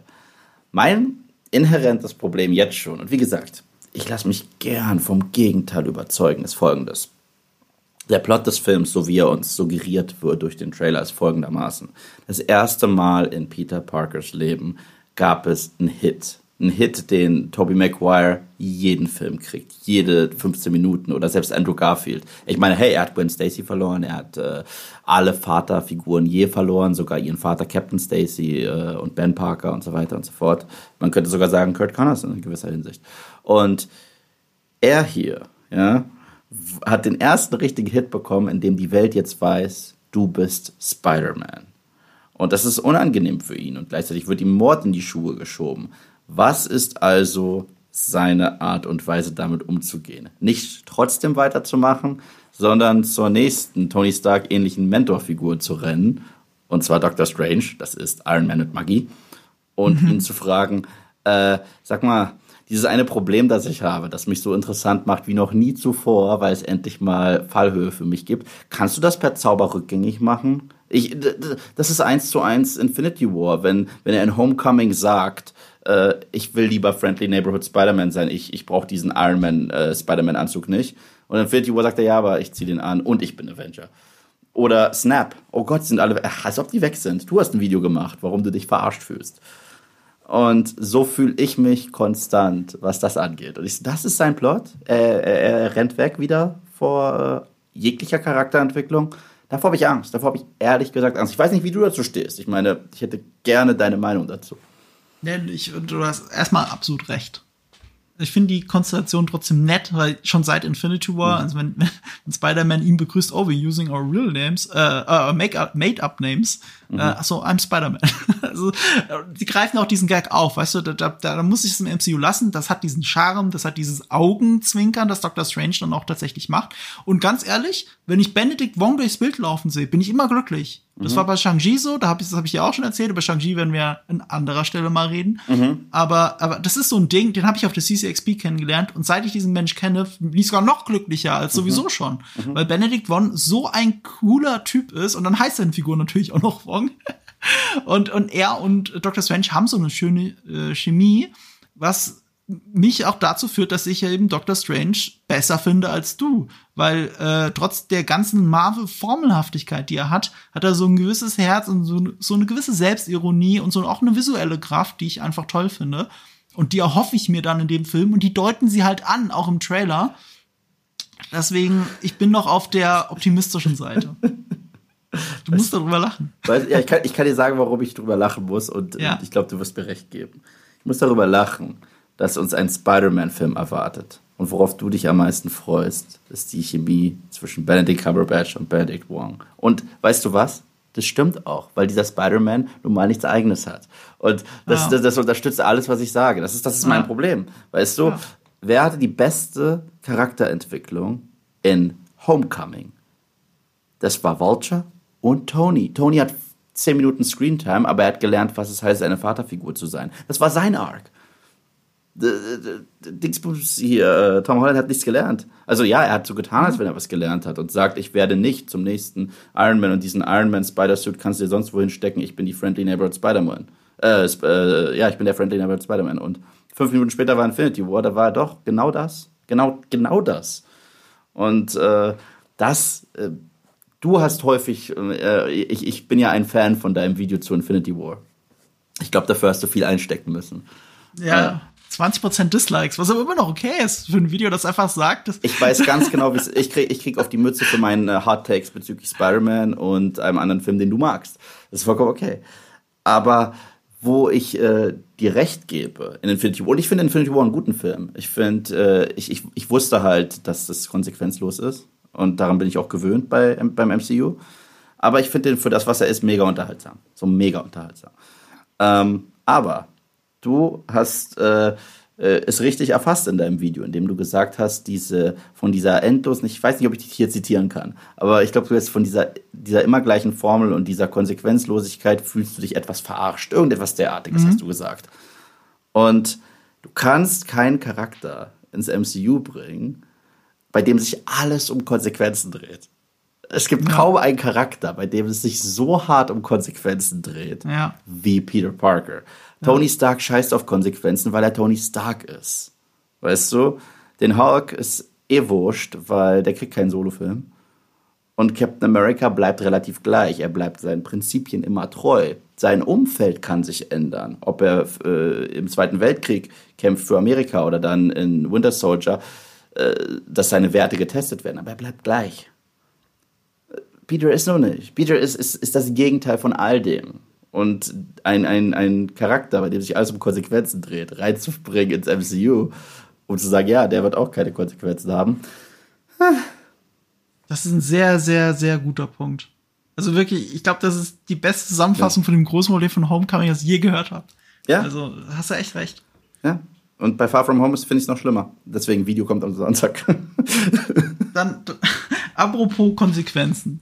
Ähm, es gab ja Bösewichte im Spider-Verse, die, mhm. äh, egal ob Raimi, ob Garfield, ob ähm, äh, Sony, äh, ne, warte mal, ist ja alles Sony, oder egal ob MCU, ähm, für diese Bösewichte gab es große Konsequenzen und die sind auf einmal wieder da. Mhm. Wie viel Lust hast du denn darauf? Ich ich habe Lust darauf, diese Schauspieler in ihren Rollen zu sehen. Ich bin gigantischer Willem Dafoe-Fan. Er kann alles. Und äh, ich habe vor kurzem noch mal The Lighthouse gesehen. Das war so ein absolutes Highlight vor zwei Jahren, glaube ich. Boah, der ist Hammer. Großartig. Robert, ja, Robert, der war Robert Eggers. 2019, ja, zwei, vor zwei Jahren. Side Note, ich weiß, wir und unsere Target und Background wissen, aber äh, heute wurde bekannt gegeben, dass Robert Eggers sich erneut mit Anya Taylor-Joy zusammentut, mit der ja The Witch gemacht hat. Und die machen ein Remake von Nosferatu pff, mind blown. Das wird, glaube ich, so ein Horrorspektakel, auf das ich ohne Ende freue. So. Das wäre aber noch geiler, ja. wenn Nosferatu von Willem Dafoe gespielt wird. Ja, auf, äh, weil, na, na, gut, wer den spielt, das wissen wir noch nicht. Nee, nee, aber das wäre doch der Hammer, weil ja, er hat ihn doch schon mal gespielt. Ja, ja, ja, ja. Ja, genau, in, im Film über den Dreh von dem richtigen Nosferatu. Genau, genau. Und, und äh, also, also auf diesen Film freue ich mich wie verrückt. Wie verrückt, ja. okay? äh, aber um zurückzukommen. Norman Osborn ist gestorben in Spider-Man 1. Spoiler-Alarm für von vor 20 Jahren. Und, äh, und Doc Ock ist gestorben und sogar als Held. Doc Ock ist den Heldentod gestorben. Mhm. Okay. Ich gehe davon aus, dass wir, dass wir in gewisser Hinsicht doch gebaitet werden. Was meine ich damit? Ich glaube, ja, das ist Doc Ock, definitiv. Und das ist auch Alfred Molina, definitiv. Zwar CGI verjüngt, aber fuck it, geht halt nicht anders. Ähm, er ist fast 70. Ja, aber der kommt trotzdem nicht aus dem Raimi-Verse. Er kommt mhm. nur aus einem Universum, in dem es auch Tobey Maguire Spider-Man gibt, wo es ein paar Ähnlichkeiten gibt, aber es ist nicht der gleiche. Er wird nicht diesen Arc gehabt haben. Auf keinen Fall. Es geht gar nicht. Und, und ähnlich wird es mit Willem Dafoe sein. Das heißt, hier auch die Angst. Weichgespülte und polierte Version von guten Schurken zu sehen. Und in der Hand von jemandem, der nicht Sam Raimi ist. Ich meine, Electro kannst du nur besser machen. So, das ist okay. Jamie Foxx wurde null genutzt und hatte Fähigkeiten, die seine Zahnlücke fixen, was ich krass gelacht habe. So, okay, okay. ja, ist so. Äh, also, also Electro war, war, war eine schlechte Version von Edward Nigma aus Batman Forever. Lass dir diesen Satz auf der Zunge zergehen. Und, äh, und, und dass DC das letztens nochmal wiederholt hat in Wonder Woman äh, 84 mit äh, Kristen Wiig. Okay. Okay, man lernt nicht. Aber gut. Aber hier kann man alles richtig machen mit Electro. Mit den beiden, ich, ich zitiere jetzt das MCU, ich zitiere einen unterschätzten MCU-Film, und zwar Ant-Man. If it ain't broke, why fix it?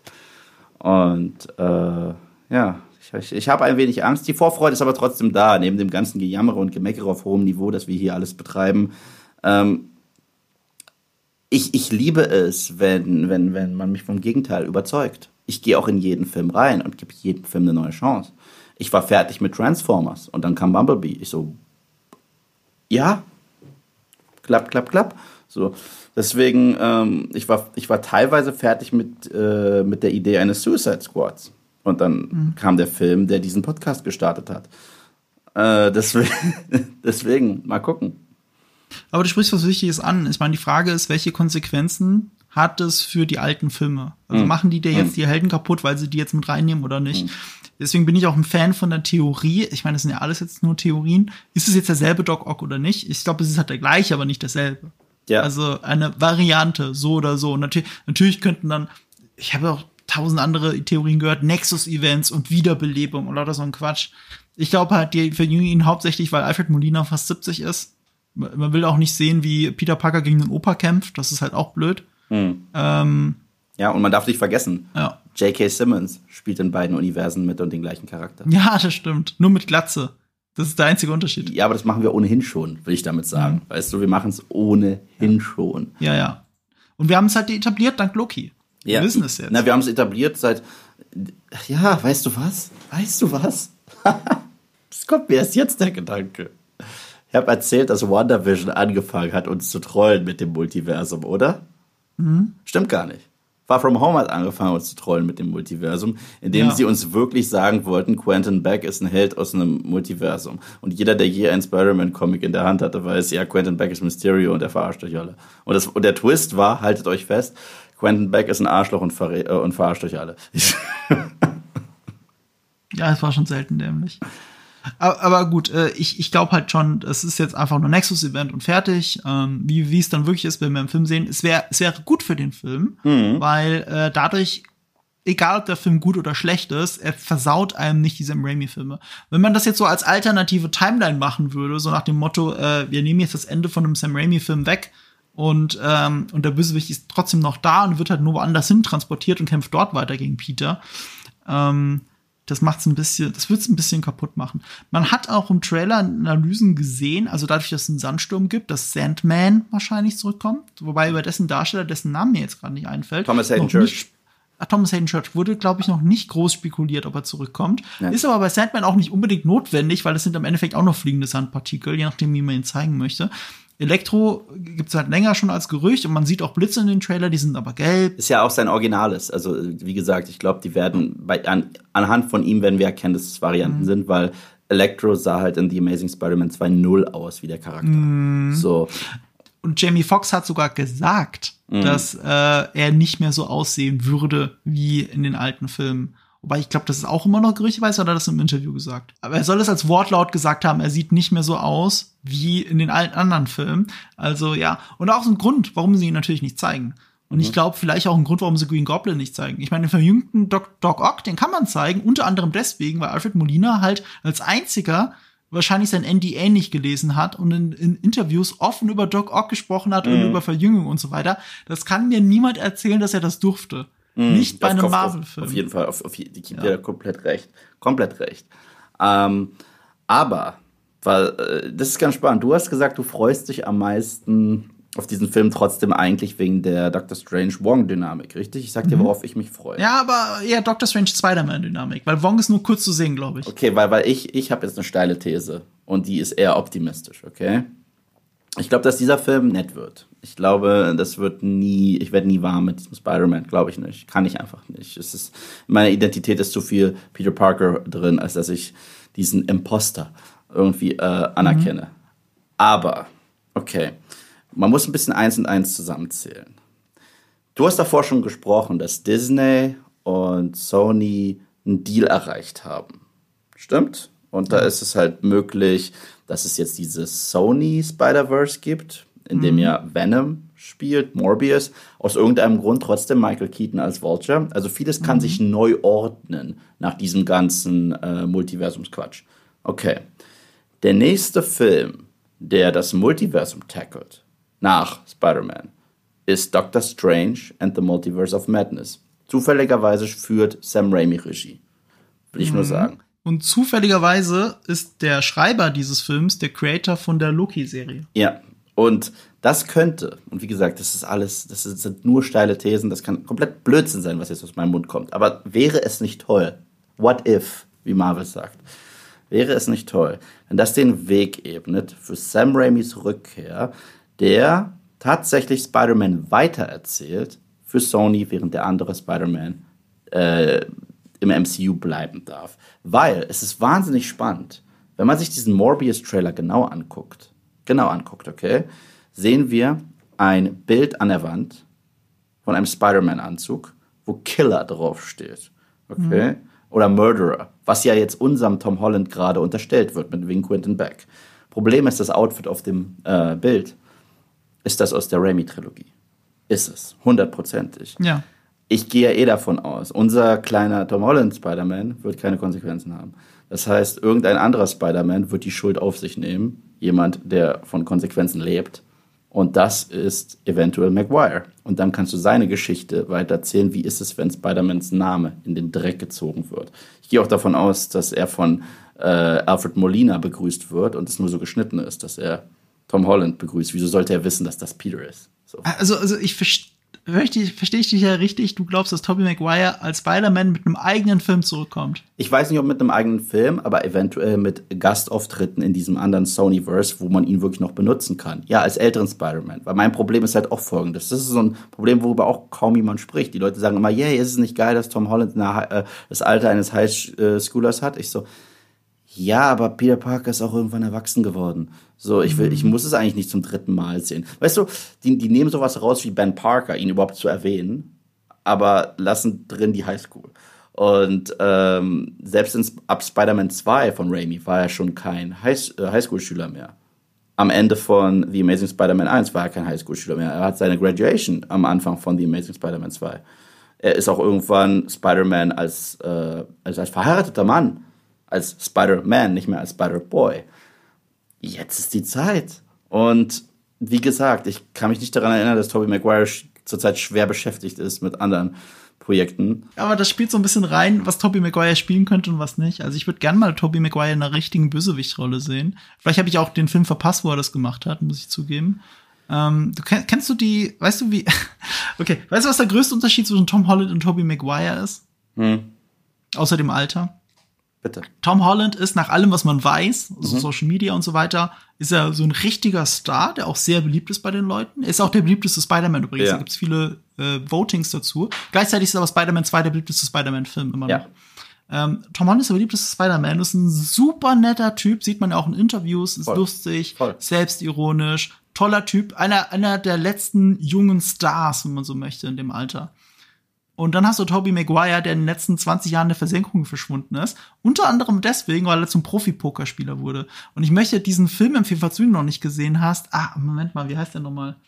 Der, das Regiedebüt von Aaron Sorkin.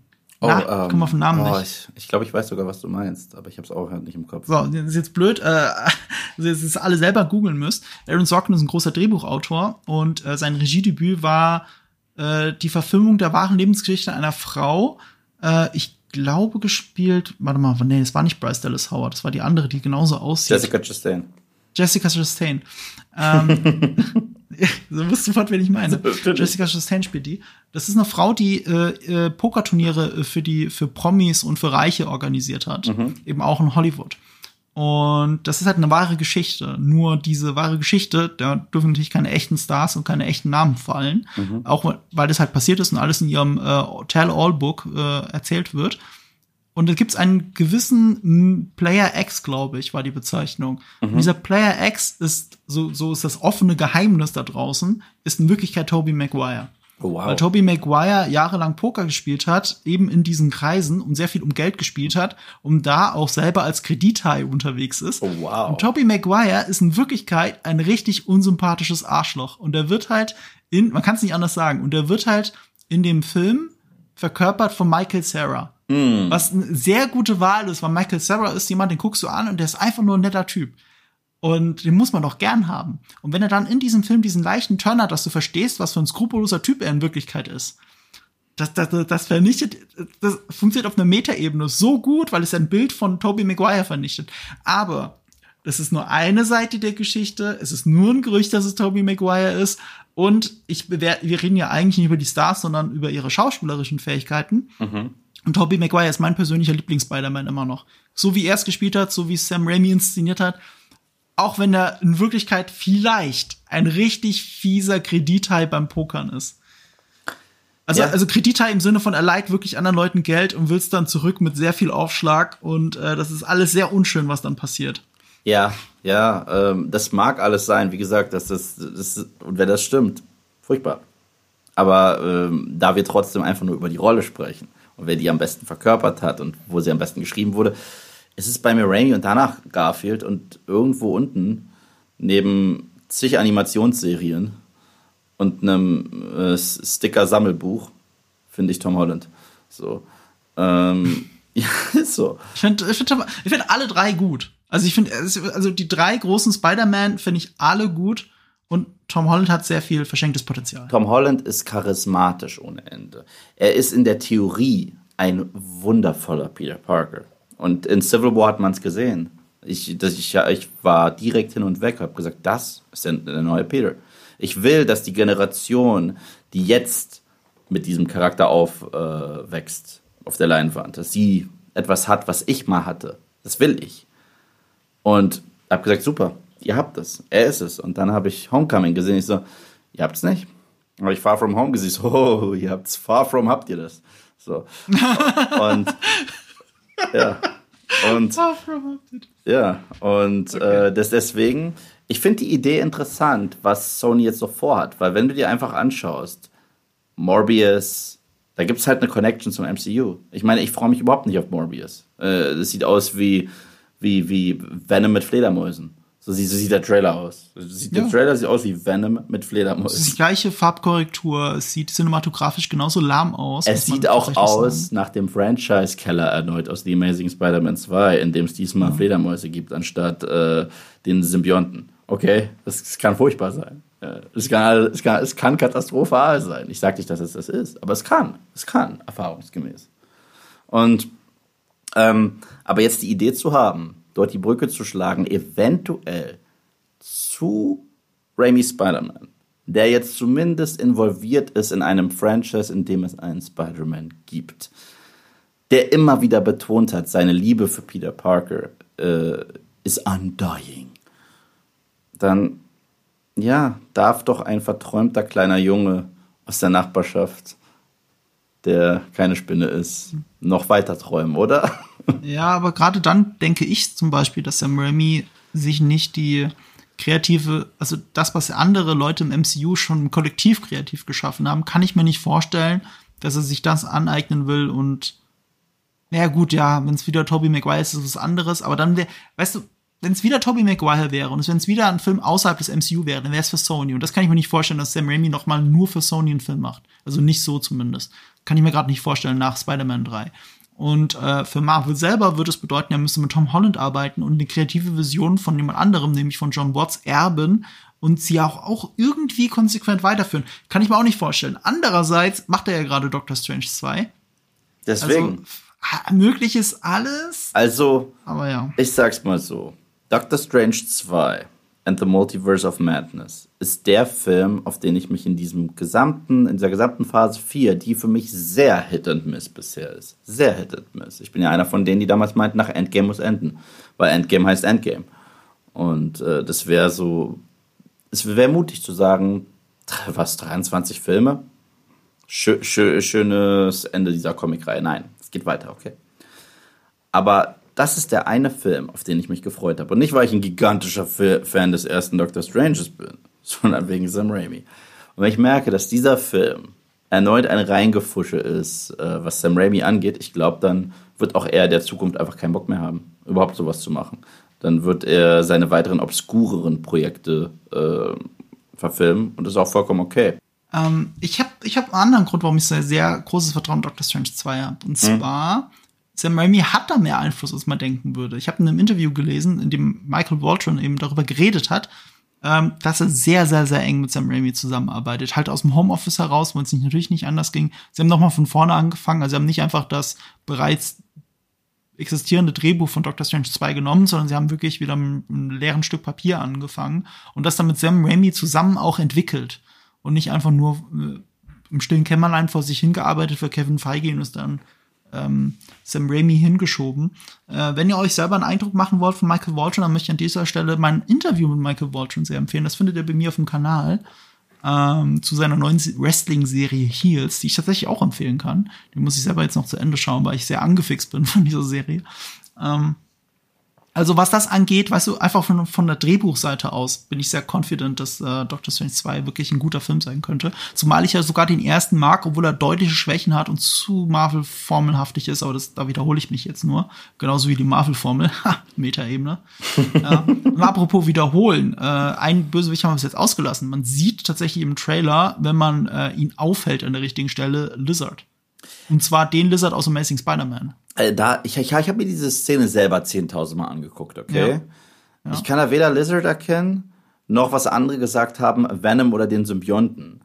Ich finde, es könnte beides sein. Es sieht einfach aus wie irgendwas, was, was, was krabbelt an der Wand. Ich habe sogar die Farbe äh, hochgestellt. Ich konnte da nichts erkennen. Also für mich sah es sehr nach Lizard aus. Also, also quasi äh, wie ein Echsenwesen mit Schwanz, nur eben ohne Nase, was bei diesem Lizard eh schon blöd aussah. Ja, der sah aus wie, kennst du denn die Mario Brothers Filme? Den, den, den Mario Brothers Film ja. sieht aus wie so ein Gumba. Sieht aus wie so ein ja. Gumba. Okay. Ja, so sah es leider aus. Wir werden es ja bald sehen, was, was es wirklich ist. Was man auch, äh, wie man nicht gesehen hat, sind ja Tobey Maguire, Andrew Garfield, Emma Stone, all die Leute, von denen man äh, glaubt, dass sie da sein könnten. Ein großes Gerücht, von dem ich wirklich gehofft habe, dass es stimmt, und der Trailer deutet es zumindest an, ist, dass Charlie Cox zurückkommt als Daredevil. Hatte immer ein bisschen das Problem, ähm, Marvels Daredevil auf Netflix ist zwar eine Marvel-Serie, aber nicht von Kevin Feige. Und wie wir wissen, mag Kevin Feige keine anderen Marvel-Properties, die entstanden sind ohne sein Mitwirken bei Disney. Also Agents of Shield ignoriert er, soweit es geht. Und äh, also, was heißt, er ignoriert es einfach komplett. Und er hat auch die Netflix-Serien bisher komplett ignoriert. Bisher. Mhm. Daredevil war aber die mit Abstand beste Serie von diesen Serien. Und deswegen würde ich mich wirklich freuen, wenn Charlie Cox als Daredevil zurückkommt. Und wenn es nur als Anwalt ist von Spidey, erstmal nur von Cameo und gucken, wie das ankommt. Kann ich nur so unterschreiben. Kann ich nur so ja. unterschreiben. Aber ich habe auch gehört, dass Kevin Feige ein Fan ist von Charlie Cox und von dieser Daredevil-Serie. Das heißt, ich glaube, der wird jetzt so ein bisschen Pick and Choose spielen. So, was ihm nicht gefällt, nimmt er nicht in sein Universum rein und was er cool findet schon. Also. Ja. Iron Fist werden wir nicht sehen. Ja, wollte ich gerade sagen. Wollte ich gerade sagen, setzt nicht auf Iron Fist, so. Aber wer tut das schon? Und äh, Daredevil ja, also äh, ich weiß noch, weiß noch, wir haben damals vor Millionen Jahren, als dieses Gerücht überhaupt kam, wer wie wann äh, mitspielt, habe ich dir gesagt, äh, ich glaube, dass Charlie Cox mitspielen würde und du hast und habe ich gesagt, aber nicht als Daredevil. Und da hast du gesagt, hä, es wäre sonst nicht so als Matt Murdock. Er wird einfach nur sein Anwalt sein. Und weil Peter äh, wird zufällig gerade des ähm, Mordes beschuldigt, ist doch geil, wenn er noch eine Mentorenfigur hat, die Natürlich, er hat nicht genug Mentorenfiguren. Also was man im Trailer sieht, ist halt eine Person, die vor ihm Akten auf den Tisch knallt. Ja. Äh, es ist so geschnitten, dass man denkt, das ist der Polizist, aber da Peter in dem Moment selber eine Akte liest, ist es sehr unwahrscheinlich sogar. Es müsste mhm. eigentlich sein Anwalt sein, mhm. weil äh, auch in Amerika hat man Rechte, auch nicht immer zumindest, aber aber da ja. Und ähm, da kann das schon da müsste eigentlich ein Anwalt in dem Raum sein. Und es gibt auch sogar einen weiteren, also so eine totale, wo man jemanden eben mit Hemd und Krawatte in diesen Raum reingehen sieht. Könnte Charlie Cox sein, finde ich, sieht da in der Silhouette gar nicht so aus, weil Charlie Cox doch eine sehr eindeutige Silhouette hat. Aber ist ja auch schon ein paar Jährchen her mit der Devil, deswegen könnte sein. Ich würde mich freuen, wenn es so ist. Und ja. bei den anderen ist es ja ein offenes Geheimnis. Ich, ich bin mir, ich glaube nicht, dass Emma Stone zurückkommt, aber ich glaube tatsächlich, Tobey Maguire und Andrew Garfield ist ein valider Punkt. Äh, die großen Fantheorien gehen ja in die Richtung, sie sind eigentlich in dem Trailer, man sieht sie bloß nicht, weil sie rausgeschnitten sind, was ja Marvel in der Vergangenheit sehr gerne gemacht hat. Was für mich ein bisschen dagegen spricht, ist, der Trailer ist ja von Sony, nicht von Marvel. Ja, aber da wird es Absprachen gegeben haben. Also mhm. ich glaube, da, da gibt es einfach bestimmte Sachen, die sagen, okay, das ist ein No-Go, das packt ihr nicht in den Trailer, zumindest nicht in den ersten. Also so wie wir die kennen, okay, wird es, also wenn es rein Sony ist, wird es einen zweiten Trailer geben, der dreieinhalb Minuten lang ist und uns den ganzen Film erzählt. Und da werden wir dann alles sehen und jeden.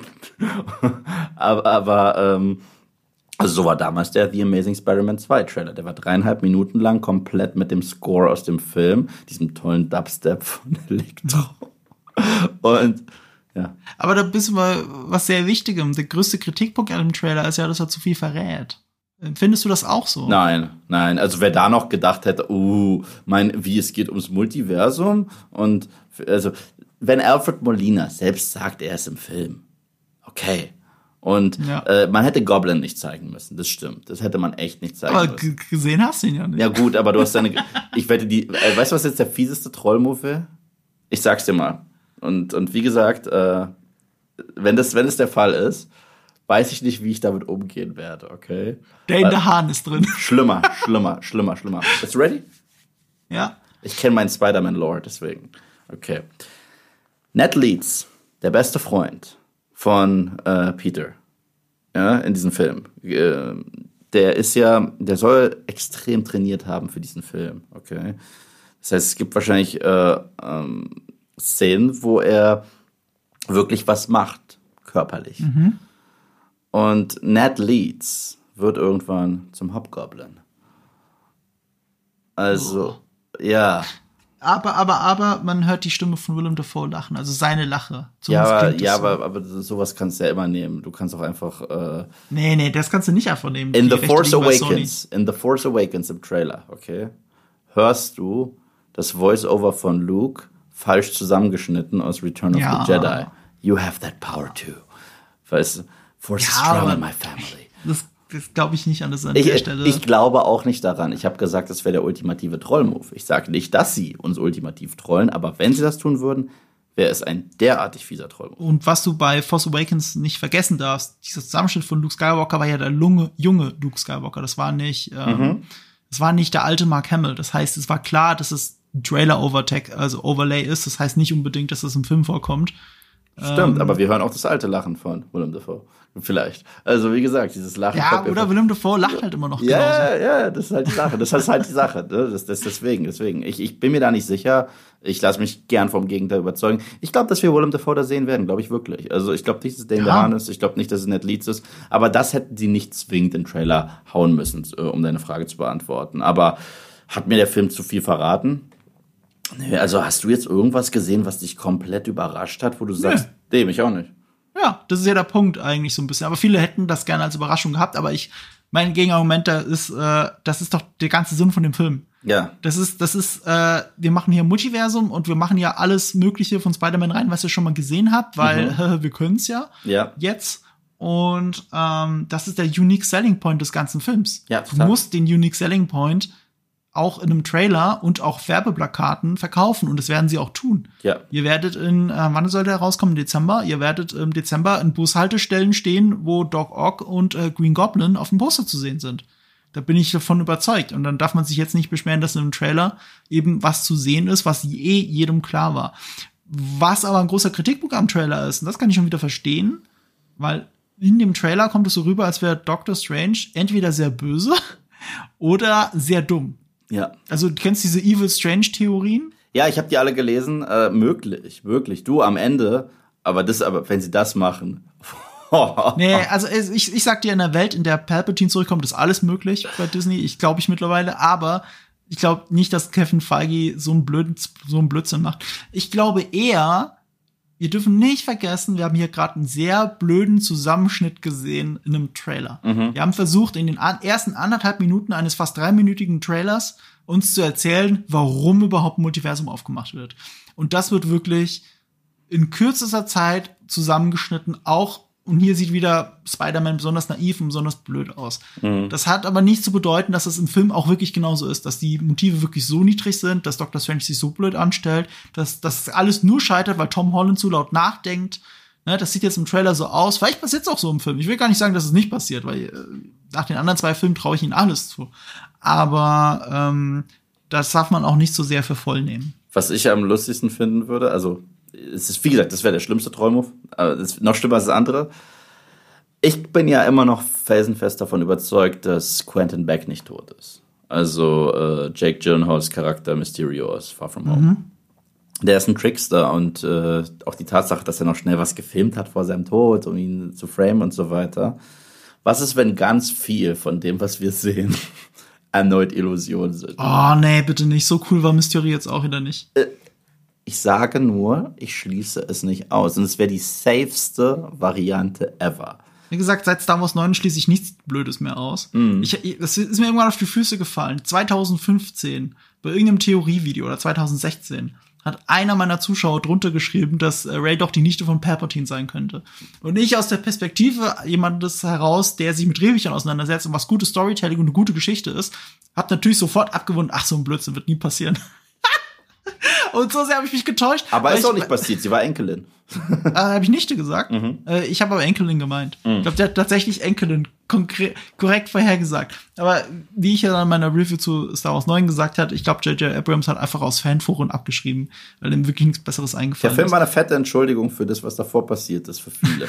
ist so, ist so. Und äh, der hat einfach jeden Kritikpunkt an Episode 8 genommen und gesagt, gut, das müssen wir ändern, das müssen wir ändern. Aber das Problem ist, so fixt man es auch nicht. Also ich, ich sag mal so, ich so, thanks but no thanks. So, äh, das, das, ist, das ist meine Haltung zu dem Film. Ich weiß noch, als ich ihn gesehen habe im Kino, habe ich mich tot gelacht. Und an einer wie gesagt, ich will dieses Fass gar nicht aufmachen, aber an einer Nee, Sache. lass uns bitte dieses Fass jetzt nicht aufmachen. Das ist, schon das das Wort Star Wars ist, 8 ist, ist gefallen. nur ein Ich- Satz. Ich will Das- nicht schon nein, wieder. nein, nein, das ist gar kein Star Wars 8 Gebäsche. Das ist gar kein Star Wars 8 Gebäsche. Das ist gar kein, das ist, das, das geht weiter darüber Das habe hinaus. ich schon verstanden, aber ich, will, ich wollte nicht in Star Wars Kritik abgeben. Ich will nur sagen, es ist Ja. alles möglich, wenn es jemand unbedingt will. Die Kontrollinstanz bei MCU ist zum Glück noch Kevin Feige, der, der, der die Vernunft walten lassen muss. Das ist nämlich die Tangente. Ich wusste, Kevin Feige, egal was, was er da bei Marvel macht, er hat eine Strategie. Ich wusste, ich wusste, es gibt keine Strategie bei äh, der, der Sequel-Trilogie, keine feste. Ich wusste es. Oder dass die zumindest flexibel ist, so nach dem Motto, äh, wenn es nicht passt, machen wir es ganz anderes. Ja, in case of äh, poorly received movie, break glass und, und hol Palpatine raus, so nach dem Motto. Und, und, und ich hatte so krass recht. Warum ist er zurück? Because. So, deswegen. Und ja, Ja, can't argue with that. Also, ist, das, ja. das ist einfach wahr. Das ist ganz egal, wie man zu den Filmen allgemein steht, dass es da, dass das keine Trilogie ist. Ja, Ich meine, es gab eine Strategie, die halt nicht funktioniert hat. Die Strategie war, der eine gibt den Staffelstab an den anderen. Genau. Und macht dann lelelelelele. Wenn es nach mir geht, hat es ja bei den ersten zwei Filmen funktioniert. Aber eines der Hauptprobleme war, und da fällt Marvel gar nicht so drunter, ähm, das Wichtigste war die Terminsetzung der Filme. Also, dass diese Termine eingehalten werden, die sie eh nicht eingehalten haben, aber dass alle zwei Jahre ein Film kommt. Das war wichtig. Ja. So, und das ist halt, so funktioniert gutes Storytelling nicht. Ihr hättet Absolut. mindestens ein Jahr länger gebraucht. Danke. Selbst in einer Paralleldimension hätte Michael Arndt dieses eine Jahr länger, das er gewollt hat für sein Star Wars 7 Drehbuch auch bekommen, Mhm. dann hätte J.J. Abrams eben kein Drehbuch geschrieben. Michael Arndt hätte ein Drehbuch geschrieben, das sogar in den alten Star Wars Kanon passt. Mhm. Und dann hätten wir eine ganz andere Geschichte gekriegt mit den, mit den Kindern von Han Solo und Leia, äh, ja. Mhm. Und Leia und äh, ja, hätte, hätte Fahrradkette, das ist alles nicht passiert aus Zeitgründen. Nur Ja. aus Zeitgründen. Ja, ja. Und dann haben wir halt gekriegt, was wir gekriegt haben. Und so ist es aber nicht bei Marvel. Da ist Zeit nicht, nicht alles, alles, alles. Mhm. Das stimmt. So, und wir haben es wieder geschafft, diese Tangente zu ziehen, aber es hat wahnsinnig Spaß gemacht. Ja, apropos Zeit nicht alles. Wir sind nämlich jetzt, wir haben jetzt anderthalb Stunden geredet. Der Plan war eine Stunde. so viel dazu.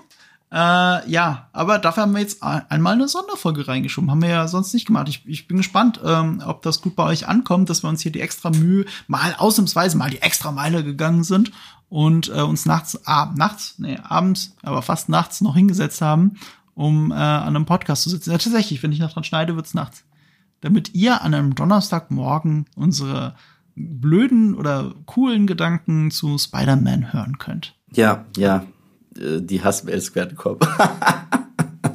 Findest du? Ah, ich weiß nicht. Ich glaube, wir waren sehr fair. Ich will Leuten nie auf die Füße treten. Das probiere ich auch immer. Wir hatten ja letztes Mal, bevor wir jetzt uns verabschieden, wir hatten letztes Mal das Thema, wie man mit Kritik umgeht und was Kritik überhaupt ist und so weiter. Und ich probiere nie jemanden von meiner Meinung krampfhaft zu überzeugen. Ich probiere nur Leute, äh, Leuten zu erklären, warum ich so fühle, wie ich fühle. Und das ist, glaube ich, alles, was ich machen kann. Ich kann auch nur ehrlich sein. Ich könnte sagen, neuer, neuer Film, automatisch das Beste, was ich je gesehen habe, ist automatisch das Schlechteste, was ich je gesehen habe. Ich will nichts von beiden machen. Und ich werde auch diesem Film eine richtig faire Chance äh, geben. Und wenn er das tut, was ich hoffe, was er macht, dann ist dieser kleine Spider-Man-Fan wieder wirklich glücklich. Und das soll er ja auch sein. Ihr müsst das Gerante von Eve nicht immer so ernst nehmen, weil auch wenn er noch so viel Schlechtes über Suicide Squad von 2016 erzählt, ich sehe ihn ja an der Kamera und er hat ein T-Shirt an vom Suicide Squad Nein, 2016. das, die, die, die haben mich auch dafür. Nee, ich habe auch schon zugegeben, dass ich Suicide Squad besser finde als Birds of Prey und dass es ein Guilty Pleasure ist. Es ist ein schlechter Film, den ich aber hart genieße mit all seinem Blödsinn. Du hast mir eine Actionfigur von ihm gesch äh, geschickt. Hä? Welche Actionfigur? Was, This was is welche? Katana. She's got my back. She can cut all of you in half, just like mowing the lawn. I'd advise not getting killed by her. Her sword trips the souls of its victims. Ach, die Actionfigur. okay, gut. Äh, vielen Dank fürs Zuhören, wo immer ihr uns zuhört, egal auf Spotify, iTunes oder auf irgendeiner anderen Podcast-App oder auf der Webseite sogar, weil wir so eine Art Blog-Eintrag bei unserem Podcast-Hoster Julep haben. Äh, vielen Dank dafür. Wo ihr könnt, äh, bewertet uns gerne. Wo ihr könnt, abonniert uns gerne.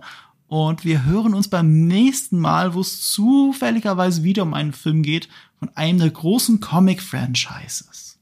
Ja, mehr das darf ich dazu nicht sagen. Vielen, vielen Dank fürs Zuhören. Macht's gut. Macht's gut. Ciao.